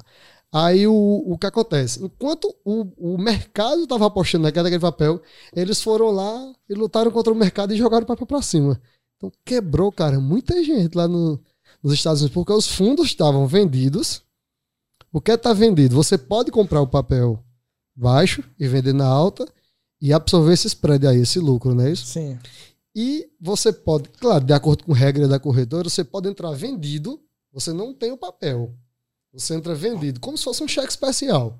Tô, tô devendo a corretora, entrei vendido. É, é o alavancado, né? Alavancado, é. Trabalhar, investir alavancado. Se você investir, entrar vendido, você está apostando que o papel vai cair. Aí você recompra aquele papel mais barato. Então, é o processo inverso do que tradicionalmente a gente conhece, de comprar na baixa e vender na alta. Você pode fazer o processo inverso. Claro que isso tem uma série de regras, de garantias. Você não, não tem como fazer isso com um bilhão de reais, por exemplo, sem ter um real na corretora. Existe uma série de regras. Mas tem essa possibilidade. Então, os fundos, alguns fundos, trabalham vendido. Então, esse grupo forçou o fundo a vender os papéis, perdendo grana. Porque o fundo entrou vendido em um determinado valor e eles forçaram o papel para cima. Então, o fundo recomprou o papel mais alto. Então, teve muitos tiveram perdas astronômicas, bilionárias. E aí tentaram ou Por isso que a turma diz, né? A bolsa não é para amadores, né? Não é, cuidado, né? não, não, não é esse bicho de sete cabeças todo também, como a gente imagina. Mas tem, tem que ter sua, sua, sua cautela, né? Como, Só que, como em tudo na vida, né? Como tudo na vida. tem que conhecer. Aqui no Brasil, é, houve a, é, a semana passada uma especulação que fariam o mesmo movimento, um grupo brasileiro, com a É. ação da IRB. E RB3, que é uma resseguradora. Aí a, a, a bolsa é, a B3 ela entrou adotando o, o procedimento de leilão. O que é leilão no ação? Existem umas regras de quando atinge um determinado valor de, de intenções de compra grande ou intenções de venda, é como se travasse a negociação por um determinado período. E a, enquanto esse período não se encerra, 30 minutos, uma hora, aconteceu no, no, no muitas vezes aconteceu no, no, no, Covid. Muita gente querendo vender, muita gente querendo, querendo comprar. O que, que não é correria, é. Né? Foi, foi uma loucura também, né? A... E, e, não, exatamente. O que não é, o que não é, é necessariamente incorreto, mas a, a, proteção do sistema foi colocar a ação em leilão para que não permitisse essa alavancada. Só que o grupo não, não, o grupo brasileiro não, não mencionou que tinha essa intenção. Foi um movimento do mercado. A própria empresa também se manifestou informando que não tinha nada a ver com o movimento. Enfim, não aconteceu aqui. Mas o, mas me falou do trader, né? Sim, o trader. Porque assim, trader, você entra na internet, você colocar, não, você vou pesquisar um pouquinho sobre ações. Você começa a pesquisar sobre ações. Aí o algoritmo do, do Facebook ou do Google, ele começa a jogar para você um monte de cara querendo vender trader. Exato. Aí tem um cara que. Não, hoje eu ganhei um milhão, hoje eu ganhei. Um milhão acho que é muito, mas ganhei mil reais hoje, isso. ganhei dez mil. Então, eu fiz isso, fiz uma operação de duas horas, ganhei, ganhei da semana inteira. Então tem muito isso. Eu caí numa dessa. Não vou dizer cair, não, mas aí eu me, testou, interessei, testou. eu me interessei. Comprei um curso de um cara aí Comprei um curso do cara, meu, é, que para nós não, não é tudo não vingou, aquilo, não. Não, vingou. não é tudo aquilo, não. Fiz algumas operações. É, eu operava com mini dólar. Operava no mini dólar. Cheguei a operar no mini dólar e no mini, mini, mini índice. índice. Operei nos dois. Ganhava, perdia. O que eu ganhava, perdia. O que eu ganhava, perdia. O que eu ganhava, perdia. Passava o dia inteiro olhando o gráfico, estudando o gráfico. Exato. Mas o que ganhava, perdia. E Hoje eu já vejo quando o cara fala pra mim, ah, sou trader. Aí tu já. É, o, o, se você. O, assim, mais nada, o que é trader? É, é bom explicar pro pessoal o que é, é trader. O, o, o trader é um. Tradução livre, é um negociador, um, um Cara, compra e vende cara, dentro do mesmo ele tá dia, né? negociando. Né? Não, é. o, o, trader em tradução livre é um, negociador, né? É. E, o, e a operação day trader. Sim, day trader. É. A, a, operação é a compra e venda no mesmo dia. Pronto, eu fazia. O trader eu, é um eu fazia day trader. O trader é um negociador, né? O day trader ele normalmente compra e vende no, no mesmo dia. Mesmo dia. Uma, uma função do indireta do trader assim no mercado, um movimento que ele causa é que o, é interessante a volatilidade que o trader existe. As corretoras não, ganham muito em cima disso, né? É, se não existisse. Ou, ou não, né? Porque a gente tem muitas corretoras gratuitas aí que não, que não tem corretagem em cima de, é, né? de, de trader. Não, não, não, não necessariamente. A Clear é, é gratuito, a Rico. É, a, operava... própria X, a própria XP ela, ela tem seus mecanismos. Eu operava pela Modal Mais. É, a, a, a, maioria aí tem. É, é, baratinho, cara, é baratinho, não é corrida outro mundo, não. É, a questão é, para você já entra no detalhe aqui, a questão é que existem plataformas, não é simplesmente um home broker que, que a, a corretora coloca à disposição no celular. Você tem que montar uma plataforma, comprar um, um, um, sistema robusto ali. Você tem que entender do, da, das ferramentas de volume, estocagem, Fibonacci, gráfico, a, a, as figuras gráficas. Tem uma série de mecanismos que você tem que estudar para arriscar, né? Para ter no mínimo ter no mínimo um conhecimento. Conhece alguém, que... alguém que vive disso, de day trader? Não, eu particularmente não conheço. Eu conheço que quem, vende, quem que vende adora... curso, né? Ah, tem um bocado. eu conheço, eu conheço quem faz operações. Sim. De day trade, mas quem vive de day trade, eu não, eu não é que eu conheço, ah, meu amigo é do rol, mas, mas tem um, um, um, um, pessoal que eu conheço que, que vive. Mas assim, são três caras que montaram um escritório, que estudaram muito, coisa de três anos, cinco anos estudando e tentando. Não é de uma hora para outra, não, que você vai. Então não há um consenso, mas há relatos de que para você de, bater no peito assim dizer, eu sou day trader, cara, é cinco anos de, de estudo e de e prática. Não, não há um, um, consenso, como tudo na vida, né? Porque depende se você estuda 12 horas por dia ou se estuda uma, depende da prática. Michael Phelps mesmo, ele, ele quando treinava, tem um grupo lá que treinava de segunda a sábado, só que ele contou os domingos que existiam no ano. Esse, poxa, que existe X domingo no ano. Se eu treinar todo domingo, eu tenho a capacidade de superar pelo menos nessa quantidade de dias aqui. Que eles têm de segunda a sábado, né? Eu vou treinar de domingo a domingo. Entendeu? Então, só que ela é um, um, ponto fora da curva, né? Enfim. Então, essa velocidade de, de, de tempo, até porque não é uma faculdade que você, você, pode estudar em casa, na internet e tal. Mas não há um, um, um consenso, mas no geral, cinco anos pelo menos aí de estudo, de, de investimento. E há, há uma, uma venda de, de informação aí, há uma divulgação de informação no, na, na internet que não há uma consistência de ganho na maioria dos traders. Não estou dizendo aqui que é ruim ou é bom, não. Não estou fazendo julgamento, mas no geral. Não... Se, ah, mas se me perguntar, eu digo que é ruim, porque Pronto. Eu tive uma experiência se, ruim. Se me perguntar, eu digo, cuidado. não vá cair nessa cilada. Mas, no geral, não há consistência. Luciano, de... Luciano fez, fez trade também. Eu até recrutei ele, ensinei a ele a fazer. Ensinei com a mesma experiência que eu tive. Cara. Ganhasse, Luciano. Cara, eu vou falar para você. Eu tenho, eu tenho um irmão, é, Dorgieldo. Ele, ele vem estudando é, investimentos. Eu, eu, eu, eu, eu não sei se eu tô falando a verdade, Ojado, mas eu incentivei ele a estudar. Cara, vai, vai estudar day trader. Porque eu não, não, nem tenho como fazer day trader porque minha, minha, minha função, eu é muito corrida, eu tenho minha carteira de clientes para cuidar, para fazer ligação, tem minhas atribuições. E day trade é muita emoção e você tem que passar o dia ali acompanhando o gráfico, as suas aplicações. Mas eu disse a ele, vai estudar. Analisa aí se, se tu vê isso é interessante. Ele está alguns meses estudando, mas ganha, perde. Mas uma coisa é certa, eu perguntei para ele, e aí, qual é teu, teu resumo? Ele não tem tanta propriedade, mas, no geral, é aquele, meu amigo. Primeiro, tem que estudar muito. Muito, muito, muito. E segundo, você pode estudar o tanto que for.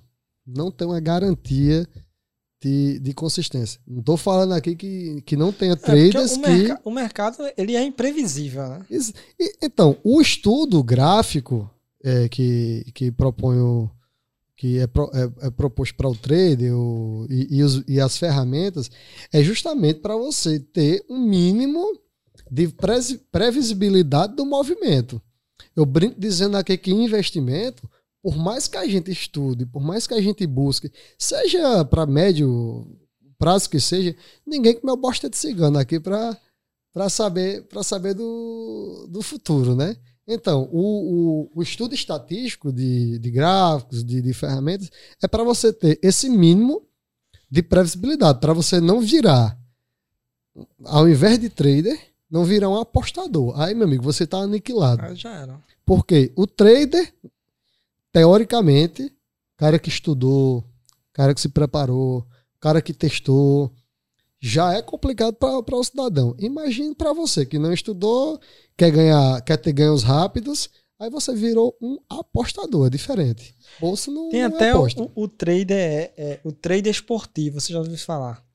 Trader esportivo é aquele cara que fica, ele fica, tem as plataformas dos jogos, né? Ah. Você vai lá, faz a sua, que é uma aposta. Ah, é. Você faz sua aposta no empate ou no, no ganho, gol no primeiro tempo, gol Isso. no segundo tempo, quantidade de gols, tem tudo ali. Exato. Aí ele ficava olhando pra. Conhecer esse cara, ele ficava olhando, aí ele dizia: Não, pessoal, pela jogada de Messi aqui, Messi possivelmente vai fazer um gol.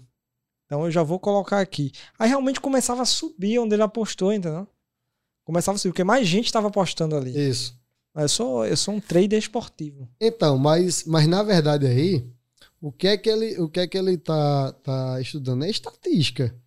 É, o que ele está olhando é, é, um. Ele está é olhando. Ele está analisando ali uma sequência de resultados anteriores, uma expectativa de, de, de movimentação que ocorreu e está tentando desenhar o que vai acontecer no, no futuro. Ou seja, ele está olhando padrões passados e tentando analisar que aqueles padrões vão acontecer. Só que aí, meu amigo, entra a questão emocional. Se quiser cortar depois, tu, tu corta. Mas quem, quem tem cu tem medo, né? Então, o cabo entra. Não, eu vou ser trader agora. Aí tu comprou o curso. Esse cabo disse que eu vou ficar, vou fechar meu escritório. Luciano veio junto, Luciano. Luciano. Vamos, Luciano, ó, demite todo mundo aí, fecha o escritório. Isso aqui não dá dinheiro, não. Os clientes estão me dando muito trabalho. Vamos ser trader, porque esse cabo vendeu um curso por 5 é, mil contos e disse que eu vou ficar milionário. Aí tu vai entrar no estudou tudo. Pá, pá, pá, pum, botou dinheiro. Aí no, no primeiro momento o gráfico vai começa a cair. Aí o que é que tu faz? Aí tu vende. Meu é. Deus do céu, eu vou vender. Ou foi estopado, como, é. como diz a ferramenta, né? Aí daqui a pouco tu ficou liso aí. Aí daqui a pouco começa a subir. Mas rapaz, tá subindo, Luciano. Compra, compra, compra. Aí tu, tá lá em cima, aí tu compra. Aí cai. Aí cai. Aí tu fica nessa brincadeirinha. É, vende quando tá barato e compra quando tá caro. Por quê? Isso tem muito, muito a ver com o emocional. Tem, tem muito a ver com o emocional, você, é verdade. Se você não, não tiver uma tranquilidade, a, a maior, as, as perdas estão muito ligadas ao emocional na parte de. Você quer recuperar muito que perdeu, né? Ah, ou seja, fator emocional. Jogo, jogo. E você vira um apostador. É. Você vira um, um torcedor do, do, do, do. Todo mundo está dizendo que você não possa fazer, não. Dentro da lei, dentro das suas condições Agora, eu não sugiro, eu sugiro muita cautela, muito cuidado. Não é de uma hora para outra que você você vira, vira trader, não, cara. É verdade. É, outra coisa, pra gente não fugir muito aqui do assunto também, é. Suco de morango bom. É bonzinho, né? Você pode investir para tudo, né? Até compra da casa, casamento, faculdade dos filhos. Você pode fazer uma uma forma de investimento. Sim, pra... sim. Investimento. É, quem tiver muito dinheiro sobrando aí, eu recomendo investimento no mercado financeiro, viu? Mas investimento como um todo é o quê? É você comprar, adquirir um, um, um ativo e ter uma expectativa de ganho em um determinado período. Se você pode, você pode comprar um carro. Poxa, tem. Se você comprar um, um, um carro hoje impecável, com 50% da tabela FIP, é garantido que você vai ganhar dinheiro. Certo? Praticamente garantido. Se você comprar um, um sei lá, um Gol, tabela FIP, dependendo do ano, né? 40 mil reais. Aí você chega alguém aqui, olha, eu tô vendendo meu carro por 20. Esse carro inteirinho, impecável, único dono, todo certinho. Você vai comprar e se você quiser revender, você vai ganhar dinheiro. Sim. Você compra uma casa, você compra um terreno, tudo é, é, é, investimento. Mas investimento como um todo é você aplicar teu recurso no ativo e, e ter uma expectativa de ganho em um determinado prazo. Investimento base, basicamente é isso. O mercado financeiro teve é, é interessante, teve essa ascensão pela velocidade e pela desburocratização. Vou dar um exemplo. Carro é investimento. Mas vai comprar um carro tem que olhar o carro, tem que fazer uma vistoria, tem que levar no mecânico, tem que ir para cartório, não é isso? Sim. Aí você vai vender. A pessoa que está comprando vai fazer a vistoria, vai para o cartório, mesmo ido, não é isso? Vai comprar uma casa, piora um pouquinho a burocracia.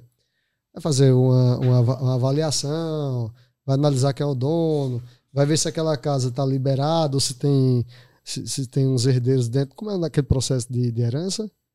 inventário. Inventário, sim. E aí tem burocracia.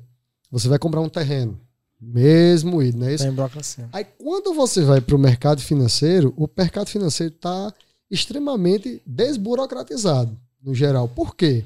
É muito fácil hoje investir, né? Você abre uma conta na corretora, preenche um, o, o formulário, automaticamente a corretora entendendo que você tem um perfil, já libera para você virar sócio não estou sugerindo aqui nada.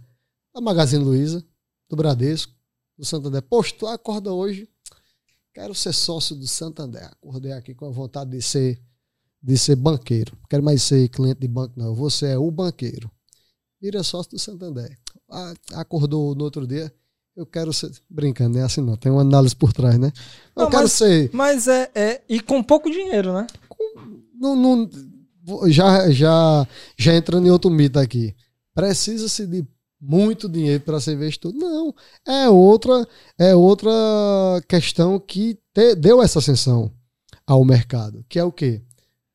Vamos falar do. Você falou dos fundos imobiliários. Sim. Você hoje, cara, eu quero investir em apartamento. Vou comprar um apartamento para, se for para morar, teoricamente não é investimento, a não ser que você tenha expectativa de aquele apartamento, um imóvel, valorizar e você vender depois, não é isso? Só que seu primeiro imóvel é complicado porque se você vender, não necessariamente você vai comprar outro mais barato, você de repente vai ter que comprar um no mesmo preço, né? Aí, mas aí já é assunto para outro momento. Mas vamos lá. Mas, mas é interessante o que você vai falar aí. É, é, por que, que você desse esse exemplo? Exatamente esse exemplo. Comprar um apartamento para alugar ou investir em fundos imobiliários? Pronto, vamos lá. Aí você quer comprar, primeira coisa, quero comprar um imóvel para alugar e viver de renda. Sim. Muita, É certo. muita gente pensa nisso. É certo ou errado? Mais uma vez, depende do seu bolso do, do sua expectativa e do seu conhecimento. Sim. Mas vamos analisar aqui em termos burocráticos. Para tu comprar apartamento, eu tenho que achar esse apartamento, tem que avaliar, tem que ir para cartório, tem que ter o dinheiro. Apartamento médio hoje, 300 mil reais, um 300 apartamento pau, é. apartamento básico, 300 mil reais um apartamento, tem que, tu tem que ter os 300 mil, a não ser que tu tenha um sócio ali que confia em você e tal. E quando tu alugar esse apartamento, depende muito do local, mas hoje o aluguel tá girando em torno de 0,3, vamos ser bem otimista aqui, 0,3 bruto, que desse aluguel ainda tem o imposto de renda, certo? Sim. Aí o preço que você pagou no apartamento pode ser que futuramente ele valorize, não é isso? É. Mas aí a gente chama de, de investimento no mercado é, financeiro Zero de três- cota. 0,3 a gente entraria aí no aluguel de quanto? Daria aí mil reais. Mil reais de aluguel, né? Você, você compra você compra um apartamento de 300 mil, é, 1% é 3 mil, né? Isso, mil reais. Ma- mais ou menos. Pô, e você, pra você encontrar um apartamento de 300, 300 mil reais e alugar ele por mil, ainda tá bem. isso. Para quem alugou. É, pra quem alugou. Para quem alugou é bom. Agora, para quem é o dono do, do, do apartamento que vale 300 mil, você no mercado financeiro pode conseguir coisa melhor de repente. Entendeu? Sim. Porque você está ganhando. Você está recebendo uma renda passiva de 0,3, sendo que desses mil ainda vai incidir um imposto de renda. Porque você vai ter que declarar que tem um apartamento e que aquele apartamento está alugado. Certo? Então o que acontece? Eu quero fazer esse, esse mesmo investimento, mas não tenho os 300 mil. Eu Uhum. tenho mil. Vou colocar um pouquinho mais de dinheiro aqui, 10 mil reais. Aí você pode fazer esse mesmo movimento em fundos imobiliários. Aí você pode analisar fundo para galpão, para shopping, para loja, o que seja. Você vai comprar, só que você não vai comprar um apartamento completo. Você vai comprar uma cota daquele, daquele fundo. E você vai receber o aluguel da mesma forma que você receberia Aí seria mais ou menos quantos por cento aí? Aí depende muito do, do, do fundo imobiliário. A primeira vantagem é que esse teórico aluguel que você está recebendo no imóvel físico, ele é chamado de dividendo no mercado financeiro. Sim, os dividendos. E o dividendo hoje, ele é isento de imposto de renda. Então, a primeira vantagem, você consegue fracionar, não só comprar um imóvel físico, você pode comprar um pedaço de um apartamento, um pedaço de um galpão, um pedaço de uma loja de shopping, você pode diversificar. Mesmo que você tenha esses 300 mil, você pode eu, vou, diversificar. eu vou dar um exemplo meu, um exemplo Pode meu. falar. É, esses mesmos 300 mil. O a minha cota do- dos fundos imobiliários que eu tô tava dando 0,6, 0,7, chegou até 0,8, que era fundos imobiliários de shopping. Sim. É onde eu estava investindo. Onde eu estou investindo ainda. Ainda tenho alguns lá ainda. Fundos imobiliários de shopping. Se a gente pegasse essa, esse teu exemplo de 300 mil, eu comprando um apartamento alugando por mil reais, eu estava ganhando mil reais ali, fora imposto de renda, né? Que tem incidência de imposto de renda. Fazer minha declaração tem incidência de imposto de renda. Se eu pegasse 300 mil e colocasse nesse fundo que me dava 0,6, estava me dando 0,6, shopping, galpões, era onde eu estava minha carteira ali. Shopping, Você, tá- você galpões, estaria ganhando 2 mil. é. isento de imposto de renda. Isento de imposto de renda. E sem dor de cabeça de cartório. Sem problema com inquilino. Sem problema com inquilino. Sem problema com inundação. Sem Sabe o problema- inquilino, você fica pagando IPTU, você fica pagando condomínio. Reforma de apartamento. É, é, é, Não estou é- dizendo aqui em nenhum momento que deve investir em fundo imobiliário ou imóveis. É. Cada um tem, tem que Depois você procura ele saber onde, onde e conversa entrar. com ele. Mas a minha praia é mercado financeiro. Então, O mercado financeiro tá fundos imobiliários. Né? isso. Exatamente. Não, é isso que eu estou dizendo. Eu, eu posso te dar uma, uma ajuda no mercado financeiro. Sim. Mas nos, na análise do investimento como um todo, eu vou fazer essa conta. E é você que vai tomar sempre a decisão. Mas, voltando a, a- ao fundo imobiliário, além dessa burocracia que você não tem, a qualquer momento você pode vender essa cota Isso. sem ir para o cartório. Agora imagina a burocracia que é vender um apartamento. Você tá aqui, ó. É, às vezes o pessoal coloca no- na internet, tô trabalhando na praia. Mas literalmente, você pode estar no banheiro, pode estar na praia, pode estar onde for. Com teu celular, tu pode vender aquele teu apartamento. Teoricamente, aquele teu apartamento, a loja de shopping que tu comprou. Sim. Agora, que, que fique bem claro que a gente tá falando de imposto de renda, mas na cota você tem imposto de renda, tá? Você não tem imposto de renda É, é no dividendo. Se você comprar a cota por 100 e vender por 150, nesses 50 você vai ter E, e na valorização dela também, né? da cota. Da cota. Do dividendo, do dividendo periódico, que normalmente no fundo imobiliário é mensal, ele é isento. Sim. Certo? E, e a gente nem, nem falou nisso, acho que esqueci de falar. Você ainda tem o ganho da valorização da sua cota. Isso. Você ganha os dividendos e ganha a valorização da cota. É, é que, na verdade, é muito parecido. O, o- o investimento no mercado. O investimento no mercado financeiro é muito parecido com o investimento no mercado real. Vamos trocar isso aqui. O apartamento. Tá quente já. O apartamento é como se fosse a cota no, no home broker, lá no investimento. O aluguel é como se fosse o dividendo. A diferença são essas questões de facilidades e, e seu conhecimento e sua expectativa de, de, de retorno, né? Por quê?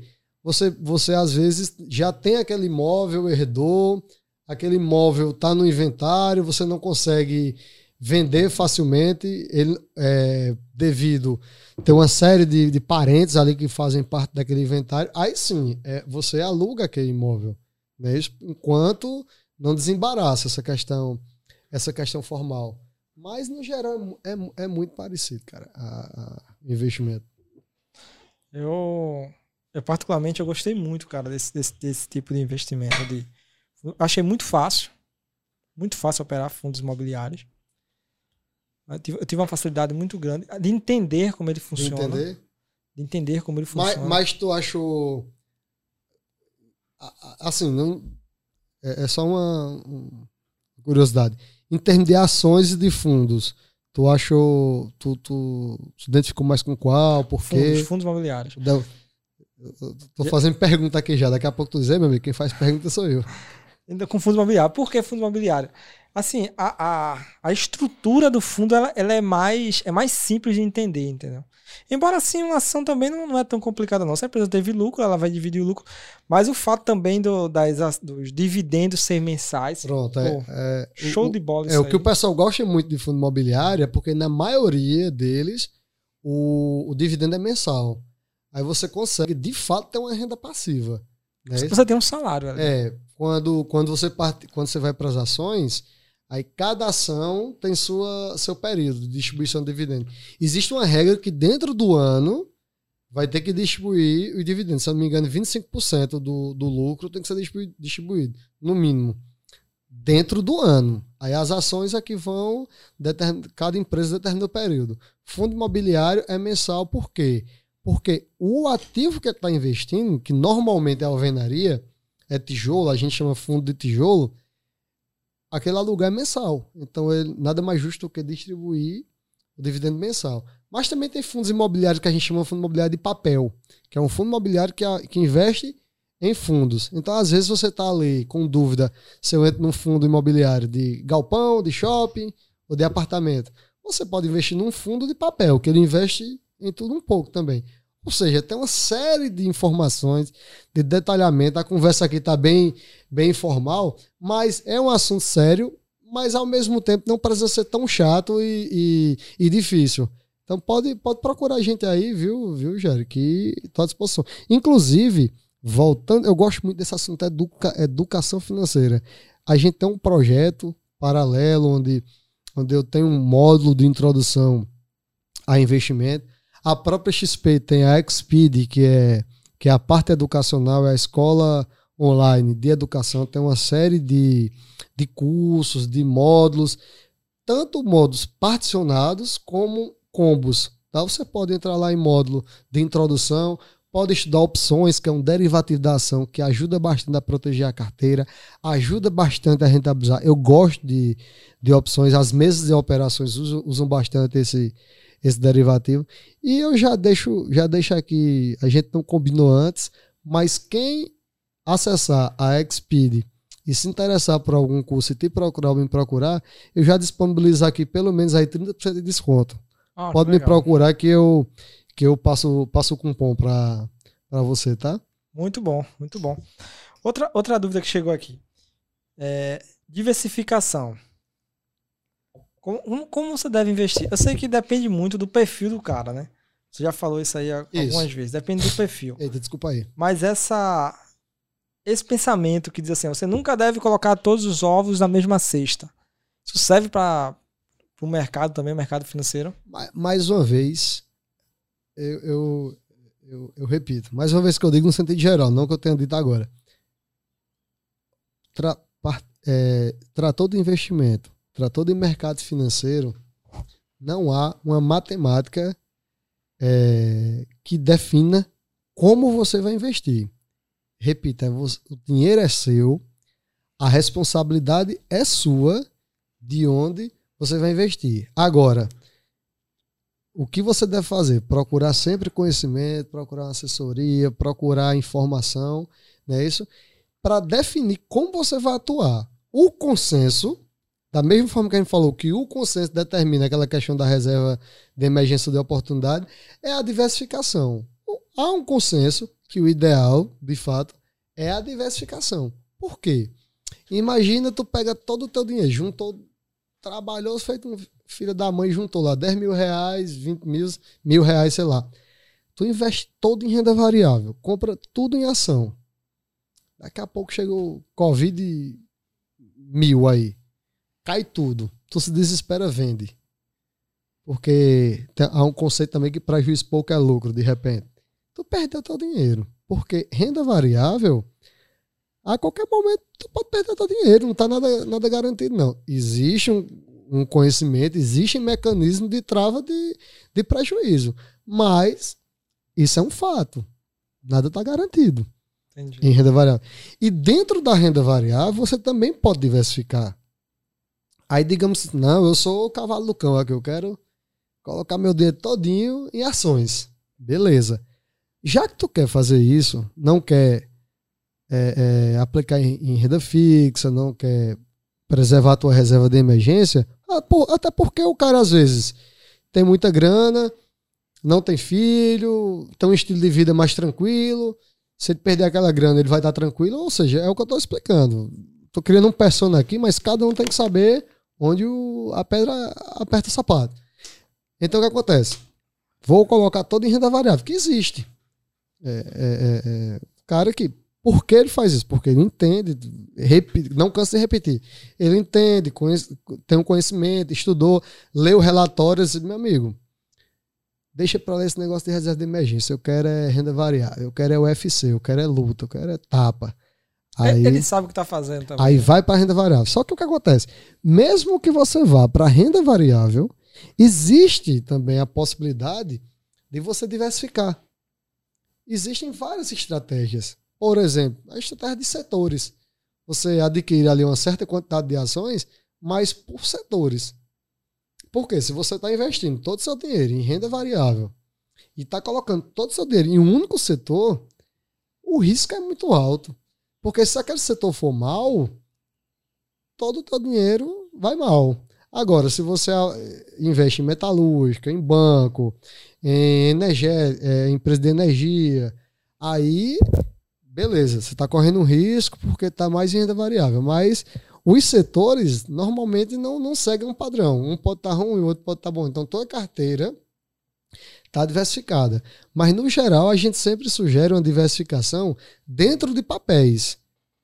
Dentro de segmentos, aliás. Renda fixa, dentro de renda fixa, pré-fixado, pós-fixado, moderado, fundos.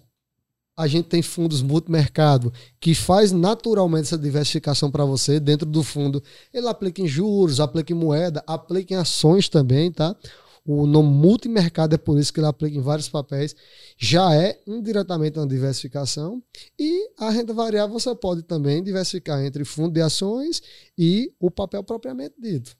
Entendi. Então, existe um, um mecanismo que você pode estudar isso aqui. E testando. Você pega ali um pequeno percentual, de repente, que você está disposto a perder, joga na renda variável, ou fundo, ou compra na cota, ou ação, por exemplo, e vai testando, vai vendo como é o comportamento do papel e seu comportamento é emocional, acima de tudo. Se você está disposto a ver teoricamente, aquele papel caindo e você não vender. Se você está seguro dentro da sua estratégia. Entendi. Entendeu? Então, emocional conta muito. Outra, outra dúvida aqui que o pessoal tem aqui: consórcio. Consórcio é um tipo de investimento também, não é investimento nenhum? Não, cara, consórcio, consórcio não é não é investimento. Consórcio é uma programação que você que você pode fazer para adquirir um determinado bem a gente está acostumado muito com consórcio de imóveis ou de, ou de veículo, por exemplo. É. O que você, o que você faz em, em consórcio, a ideia de, de consórcio não é, não é definitivamente investimento. De um bem. Porque o consórcio é um grupo de pessoas que vai todo mês realizar ali aquele depósito, onde aquele valor que o, que o grupo está depositando, ele vai possibilitar a aquisição do bem. Aí existe um administrador onde vai dizer, quem vai comprar esse bem hoje é fulano. Vamos dizer que tenha 100 pessoas participando. Aí normalmente aquele depósito ele dá a oportunidade de dois no mês comprar. Então dos 100, só dois vão adquirir aquele bem. Aí normalmente as administradoras definem um por sorteio e um por lance, por exemplo. Então, é uma programação de aquisição do bem. Exemplo, se você entra num consórcio e esse e, e você vai adquirir esse bem do meio para o fim, no geral, você já está no prejuízo. Porque se você pegar o quanto você já pagou, se tivesse aplicado, estava rendendo. Quando o consórcio não está rendendo, está sendo atualizado, mas tem a cobrança da taxa administrativa. Não tem juros, mas tem taxa administrativa. Então, se você consegue é, é, ter essa programação, ter esse desembolso, é interessante quando você não tem uma condições de, de comprar à vista o imóvel. O, o imóvel, o, o bem do, do consórcio é, ou financiado, até porque os juros do, do, do, financiamento pode ser mais alto, mas não, não é investimento, é uma programação de uma compra de um bem. Tem a companhia de consórcio aí que o gerente empurrou também. Mas é, é assim mesmo. Se, se, o bicho impedir, compra, mas dele.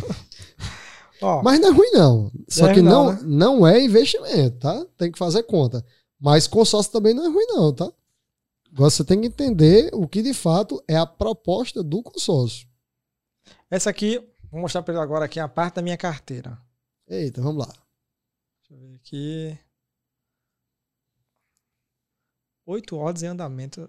Não sei se. Pronto, isso aqui é a minha carteira. Vai aparecer depois na tela, não, né? Não, vai não. Eu vou falar sem números aqui, tá? Certo. 8 milhões, eita, acabei falando os números. Desculpa. Não é isso, Prometi que não ia falar. A gente tá vendo basicamente aqui que tá que tá quase 90% aí, 95% em renda variável, não é isso? É. Então, muito pouco em renda fixa, praticamente insignificante do valor aqui. Então você é tecnicamente um cara agressivo. UFC, Anderson Silva. Porrada. Bota, bota Anderson Silva trocando tapa depois aí na, na edição, tá? Você é UFC aqui, tá? Agora vamos ver o que é que tem dentro da renda variável. Aí você tem você tem ações, né? Agora é mais fundo, né? Você tem aqui ações. Não vou falar o nome aqui para não dar sugestão, Sim. tá? Ações de, De banco, De- até alguns de bancos. bancos. Tem uma fracionada aqui. Tem fundo imobiliário, fundo imobiliário, fundo imobiliário. Tem uma açãozinha de banco aqui, fundo imobiliário. ah, Tem uma petro- petrolífica, fundo É. imobiliário. Ou seja, sua carteira está agressiva. O que você fez aí? Você pegou, só para tentar ser o mais claro possível, de 100% do seu patrimônio, você pegou ali em torno de 5%, deixou em renda fixa e, no geral, você aplicou a maior, a maior parte da sua carteira em fundo imobiliário, porque de repente você está buscando uma renda passiva, uma renda extra, pelo benefício de o fundo imobiliário é, te proporcionar um dividendo mensal e isento de imposto de renda, não é isso? A intenção foi essa. E se a cota do fundo em algum momento estiver valorizando mais do que sua expectativa, você vende a cota ou vende parte da cota Isso. e se beneficia com lucro. Claro que você dali vai ter imposto de renda, né? Ah, então é, é- essas ordens que estão aqui, foi isso que eu fiz, cara. Tem umas ordens aqui em andamento, foi exatamente isso. Eu coloquei lá se a cota atingir um valor X, aí ele vende a cota, entendeu? O que você, você fez foi, foi programar, é o que a gente chama de stop. Stop de, de, de venda. Você comprou a cota e disse o seguinte: se essa cota valorizar, por exemplo, 10% ao ano, exemplo aqui, é, hoje é interessante, é uma rentabilidade bastante interessante, porque a gente está falando de, cinco, de 500% da Selic. Praticamente 5% de poupança aqui também, por exemplo. Então, se valorizar esse valor, você vende a cota. E já analisa uma outra a- aquisição de repente, não é isso? Uma, uma cota que esteja mais, mais desvalorizada. E sem falar que esses 10%, a gente está falando da cota. Mas você já se beneficiou com a diminuição do preço médio devido aos dividendos que você já recebeu. Porque Sim. se aquela cota você comprou por, por 100, mas você já recebeu 10 reais de dividendo, a cota agora é 90 o preço médio, teoricamente, dela, né? A gente pode ser feita essa, essa análise também. Mas no geral você você tá, tá... Eu tô bem satisfeito, cara, com essa, com essa minha carteira. Ela não tá no tamanho que eu, que eu queria que tivesse, porque eu mexi nela. Mexi muito nessa carteira. Mas assim, é, eu acho que assim, meus próximos investimentos que eu fizer vai ser nesse mesmo. desse mesmo formato. Nesse mesmo então, formato. você é, é o que eu disse. O investidor é quem tem que ter consciência de qual caminho a seguir e qual é emocional e potencial financeiro. No seu caso aí, você está se desenhando para um investidor de fundo imobiliário. Agora, você está com- praticamente concentrando em fundo imobiliário, está concentrando em um segmento, em um, um estilo de papel e é, é, é, concentrado na renda variável. Então você é agressivo da agressivo. É aqui que eu expliquei anteriormente. Você só que dentro de fundo imobiliário, eu não analisei os setores, mas você está diversificado dentro de fundo imobiliário. Sim, tô. Porque Entendeu? eu tenho shopping, eu tenho galpões, Pronto. tenho hospitais. Shopping me, me Le- prejudicou. lembra, um lembra do cavalo do cão que eu falei? Pô, eu sou do cavalo do cão, vou investir tudo em renda variável. Beleza, bicho, que tu é cavalo do cão. Mas você pode, dentro da renda variável, diversificar por setores. Então você foi para fundo imobiliário, mas diversificou de setores. Você É, não comprou é só aquele que todos os apartamento que eu setores falo. É. também. Por exemplo, eu tenho, eu tenho muito cliente, né, que são setores variáveis também. Eu tenho uma carteira de cliente aqui na, na Organiza. Eu comecei a perceber. É, cliente é, farmácia, pô, os caras venderam pra caramba, pô, nos últimos meses. Cliente que trabalha com. Eu tenho um cliente aqui que trabalha com material de limpeza. O cara tá rico. Supermercado também, material de limpeza. Supermercado, mercadinho, alguns clientes que eu tenho nesse segmento. Exato. Venderam pra caramba. Não foi todo mundo, não. Agora, que... uns que eu tenho aí que trabalham com eventos, realmente os caras Evento, entretenimento. se Esse setor, esse setor ele, ele foi bastante prejudicado. Eu, inclusive, estava falando aqui no, no, no início da nossa conversa que, além da, da- do mercado financeiro, eu tenho meus hobbies, ou, ou por que não dizer business hobby, né? Business hobby, né? Desculpa a pronúncia aí belíssima do, do meu inglês, né? Mas eu tenho, eu tenho uma brincadeirinha com banda, faço, faço uma brincadeirinha com mágica também, violãozinho. E na parte de banda, eu, eu me, me, me juntei aí com, com dois amigos. Abração para o Wilson e Toninho. Tem, tem o Instagram da banda também, La Farra. La Farra. Depois eu, eu passo aqui, eu esqueci. La Farra. Vai, que, underline vai vendo. Vamos colocar aqui embaixo. Tá? É. O que acontece? A gente, cara, começou 2019 tocando direitinho no Ribazinho. Começamos lá com Lulinha, no aconchego do Matuto, lá perto da Praça Chora Menino. Direitinho, direitinho. Mas veio a pandemia, cancelamos vários, vários shows. Cursos, eu, eu também tenho um projeto paralelo de curso de, em educação financeira. Cancelei várias turmas é, é, presenciais. Por quê? Tem a questão do online? Tem. O online é bacana, aproxima, diminui custos, mas o presencial tem seu glamour, não é isso? Você tá vendo a pessoa, tem um cafezinho, tem um quebra-gelo antes, tem aquela reunião pós. Então, o, o online, ele fica muito focado no objetivo da conversa. Nem tem um cafezinho antes, nem tem um cafezinho depois, nem tem a, a, aquela visita à cidade. Poxa, terminei um curso naquela cidade, vou. Qual, qual um restaurante bacana para eu comer uma dobradinha aqui, comer um, um, bodinho? Então no online não tem isso. Eu, eu fiz um. Ministrei um, um curso pro pessoal de Juazeiro, tinha pessoal de Juazeiro, tinha de Bodocó, de Exu. Vantagem, teve gente de vários lugares, mas desvantagem. Terminei o curso, meu amigo. Cadê o bodinho que, que eu gosto de comer meu cuscuzinho com ovo? Ah, eu gosto de conhecer a cidade, eu gosto de conhecer o que a cidade tem a me proporcionar para depois falar bem. Digamos que eu vá no Juazeiro do Padre Cisco, que eu conheço muito bem, mas você faz aquele curso, você quer ou, ou, um show de música, você quer. Eu falo eu, mas no sentido geral, você quer comer um bodinho, quer conhecer aquele restaurante, quer comer um baião de dois, ou quer visitar o museu da cidade, quer visitar uma biblioteca. O online não lhe, não lhe permite, não, não isso, né? permite né? Isso. Então, o turismo também foi um, um segmento. Foi prejudicado, né? Que foi prejudicado. Por isso, porque o online tem suas vantagens, mas ele retira aquele glamour do, do ao vivo, né? Deixa eu ver se a gente tem mais alguma alguma dúvida aqui pra gente tirar. Que conversa gostosa aqui, bicho. Eu não sabia que ia ser tão boa, não, viu?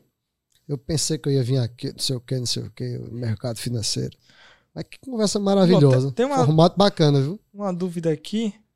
Por onde começar? Por onde começar a investir? Começa então, por onde? Primeira coisa, por onde, por onde começar? Só consegue investir quem tem uma sobra de caixa. Não é isso? isso. Lembra, lembra.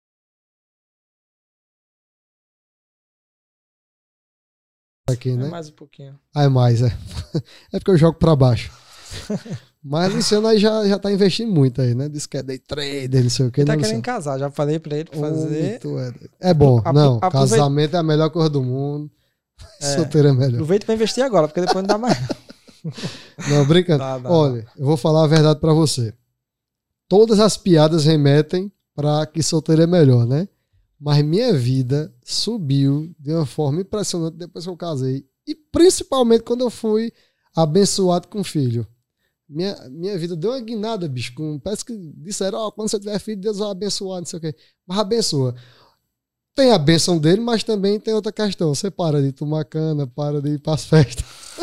sobra mais dinheiro, né? Mas, bicho, não, o casamento é bom e, e com filho ainda é melhor ainda. Mas, voltando aqui, você só consegue investir se você tiver sobra de caixa. É. Então, por onde começar? Tendo sobra de caixa. Então, é aquela, parece clichê, mas é colocar na pontinha da caneta quanto ganha, quando ga, quanto gasta. E aquela sobra de caixa. Aí você vai pensar, poxa, mas é muito pouco, eu sobra aqui 20 reais por mês. Se você procurar, tem de onde tirar. Não, não é uma sugestão, mas ações da Oi, por exemplo, custa dois reais, dois reais e pouco. Tem ações que custam 10 reais, tem ações que custam 12 reais. Então, e tem corretores que não cobram corretagem. Então, eu comecei a orientar meu sobrinho essa semana. Ele comprou, ele comprou, vou dar um exemplo, 30 reais de ações ele comprou já virou sócio de duas empresas que eu, que eu orientei lá ele estudar e ele tomou a decisão de comprar, porque eu não costumo dizer comprei essa não, porque é interessante a pessoa tomar a decisão, né? Eu vou dar as ferramentas, a pessoa é quem tem que decidir. Até para começar a aprender, É. né? Quem, Estudar, quem, quem faz entender. curso comigo, eu inicio já dizendo, não espere que eu vou montar sua carteira, não. Aqui você vai aprender a ser um investidor e, e onde buscar quais são as ferramentas que você vai é, usufruir para melhorar sua decisão. Afinal, o dinheiro é seu. É você quem tem a responsabilidade em cima do seu recurso. Mas por onde começar, repito, sobra de caixa.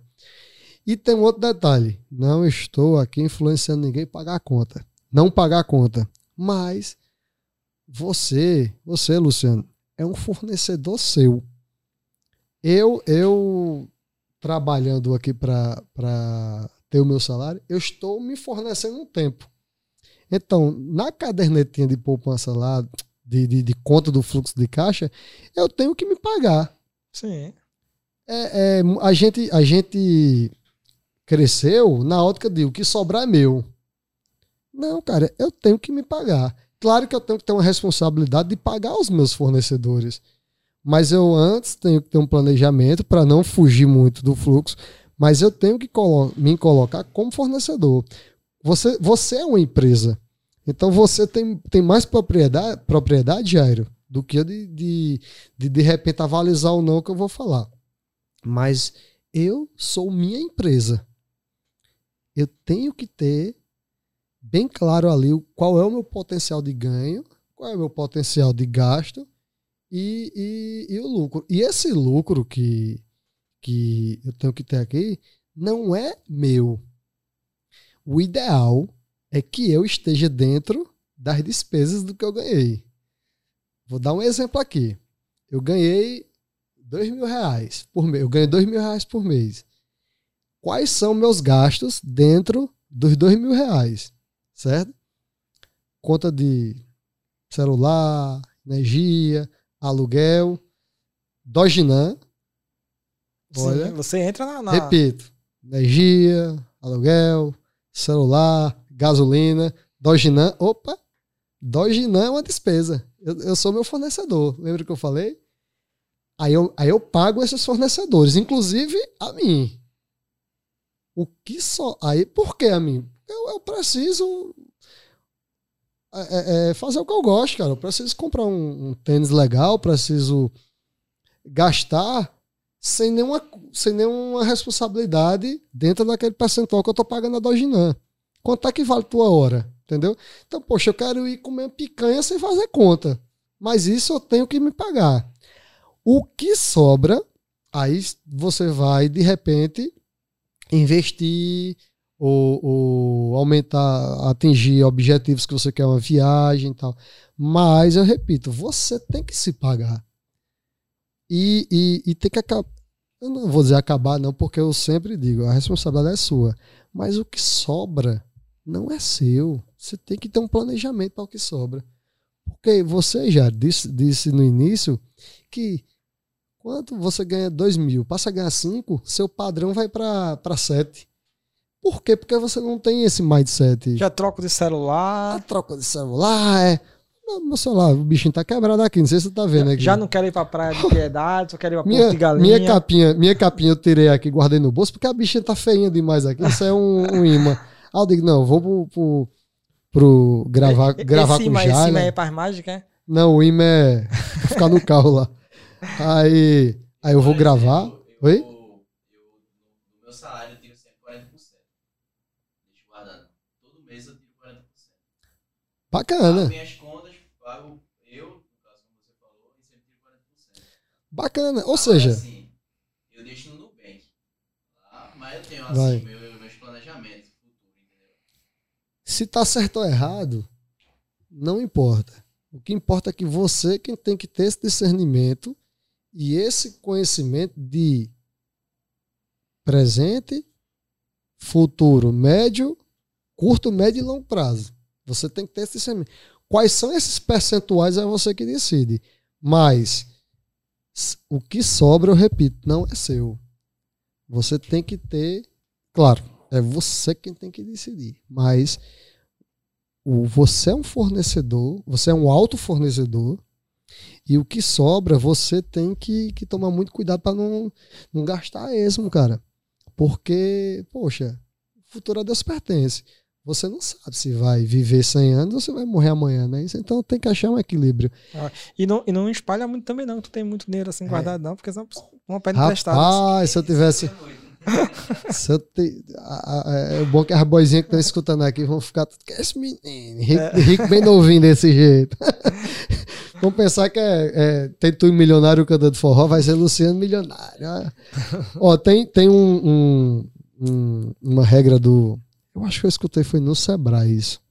A regra dos três. Que é o que sobra você divide em. Isso cabe muito à empresa, né? O que sobra você, por exemplo, divide por três. Primeiro, é, aplica no aperfeiçoamento da empresa, troca um, se for um restaurante, um freezer, uma fachada. Segundo, você investe, investe não, guarda, né? E, obviamente investe, o papel aqui a gente já explicou vários. Uhum. Para a empresa, normalmente, é, é- como é fluxo de caixa, normalmente você aplica em como se fosse a reserva de emergência da pessoa física. Sim. Né? Isso porque é, é- é caixa, né? Aí tem que ter uma liquidez mais alta e uma segurança. E o terceiro, distribui para os sócios. Um exemplo, é uma regra? Não, depende de cada um que, que tem sua responsabilidade. Mas é, é uma, uma dica, dividir por três. Mas, repito, tá correto, tá de parabéns, Luciano. E é, e é isso aí. Você tá guardando até muito, viu? Você tá fora da, da, da curva. Dificilmente conseguem fazer isso aí. 40%, 40% tá bem. O que me quebrou foi a pandemia, né? Tipo, eu não Tá. consegui manter esse 40%. Mas já tinha guardado. Mas, mas eu creio que você entra muito no que a gente falou. Tô, não, tô lhe conhecendo hoje, mas de repente seu estilo de vida lhe proporciona, lhe proporciona isso, né? No sentido de você não Papai, gasta mamãe. muito, não, não viaja muito para a Europa só uma vez no ano, não é isso? Aí lhe É proporciona. coisa também, tipo, é saber gastar, né? Sabe. Dois- duas semanas sem sair, mas quando sai uma, você. Dá lá carga. Inteligência financeira. Lembra que eu, lembra que eu falei quando eu quando era novinho, solteiro do churrasco? Disse, Poxa, vamos sair, mas, cara, churrasco aqui em casa é bom também, cara. O que a gente vai gastar na saída? Passa o domingão aqui tocando e comendo carne. E outra coisa, lá a gente come coxão mole, vamos comprar picanha. Tal. Coxão mole é bom também, mas, enfim. Uma picanha de vez em quando, né? Cara, eu não sei se a gente passou todo o recado pro pessoal aí. Tem mais alguma pergunta Deixa ver, aí? deixa eu ver se tem mais algum aqui. Tem não. Agora falta a sua mágica, né? Ah, rapaz. Se tiver não- mais perguntas aqui, não sei se o pessoal tá digitando aqui. Se tiver mais perguntas aqui, depois eu te mando. Manda, manda. As perguntas a gente vai tirando na medida do possível. Ou lá no vídeo também, você pode, no vídeo aqui embaixo do vídeo, você colocar suas perguntas. Faz os E comentários. aí o né? pessoal é, no comentário aqui embaixo. É, antes mais nada aí, é, antes de entrar na, na mágica, tem um religuinho aqui, eu vou fazer uma mágica. Mas agradecer demais aí, aí o convite, estou à disposição. Luciano, você que, você que é um pouquinho mais novo do que a gente, né? Nessas É. coisas todas também não. É, pode juntar sua turma se quiser, a gente bate um papo, a gente reforça esse detalhamento de, de, de investimento gratuito, não é é uma coisa que eu faço de coração. É, tentar passar esse, esse conhecimento, que eu não sou dono da verdade, mas a gente pode trocar uma ideia, eu posso alimentar. Você pode juntar a turma aí à vontade, tá? A gente faz esse, esse webinar aí gratuito. Claro que quem quiser mais detalhamentos aí, a gente tem um curso também que a gente pode proporcionar. A XP tem a Xpeed, que é o canal de educação da XP. Eu já deixo claro aqui, quem quiser acessar, se identificar com algum curso lá, se ele não tiver mais de 30% de desconto, eu passo um cupom de 30%, passo para vocês, quem se interessar. E é só agradecer. Não sei se, se fui, fui claro aí nas, nas respostas, ninguém Cara, é dono foi da muito verdade, bom, foi muito bom mesmo. mas fique à vontade. Vamos para a mágica, né? Faz a mágica aí. Rece- Recebi essa missão de, de, de fazer uma mágica aqui. Eu não trouxe meu kitzinho de mágica, mas vocês arrumaram duas, liga, duas ligas aqui. A câmera tá pegando certinho aí? Pega no. Aí, na mão aí. Consegue ver aqui? As duas ligas estão entrelaçadas, tá vendo? Não sai aqui, não sai aqui. Se eu fizer aqui, ó, quebrou a liga, bicho. Me dá uma liga que preste. Capa, safado. Tem que pegar outra? Pega- Tem outra pega- tem outra lá? Oxe, Tem mais não? Tu me lascasse agora, viu? E agora, como é que vai fazer? Então vamos aqui. O rapaz. Se você. Ó, bicho, eu vou jogar essa tampa aqui, viu? Só pra tu aprender, Luciano, ó. Pega ela aí, pega ela aí, apara aí. Quebrou a liga, bicho. Não vai sair a mágica aqui, não. Tem mais liga lá não? Sério? Ei, tem lá não? Não, mas eu já fiz aí, pô, a mágica. Sumiu a tampinha. Fez aí, Catu. Aí, pronto. a Tu. Consertei, consertei Consertou, a liga. pronto, Consertei a liga. Liga fraca, mano. Tá presa, né? Tá vendo aí, Luciano? Não sai aqui, não sai aqui. Se eu fizer aqui. Tá presa, certo? Ó. Tá vendo aqui? Conseguiu pegar aí? Pode fazer de novo aí. Vou fazer Ele, de novo. quer, ele quer aprender, né? Vou botar com a câmera lenta. Olha aí, ó. ó. Duas ligas. Tá vendo? Tá presa.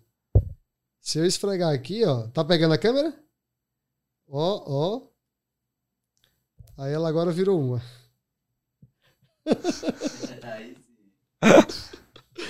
Beleza, garoto. Beleza. Mais alguma Leon, coisa aí? Muito obrigado aí pela, pela Obrigado a presença. vocês. Tomar esse suquinho de morango aqui foi muito gostoso. Tomar uma aguinha aqui também. Então é isso, pessoal. Obrigado por ter assistido até aqui. Mais uma vez eu peço, se não é inscrito no canal, faz a inscrição agora mesmo. Não esquece também de compartilhar o nosso conteúdo. Sempre estaremos trazendo novos conteúdos, novos convidados aqui para bater um bate-papo. Beleza? Então é isso. Até o próximo vídeo. Valeu!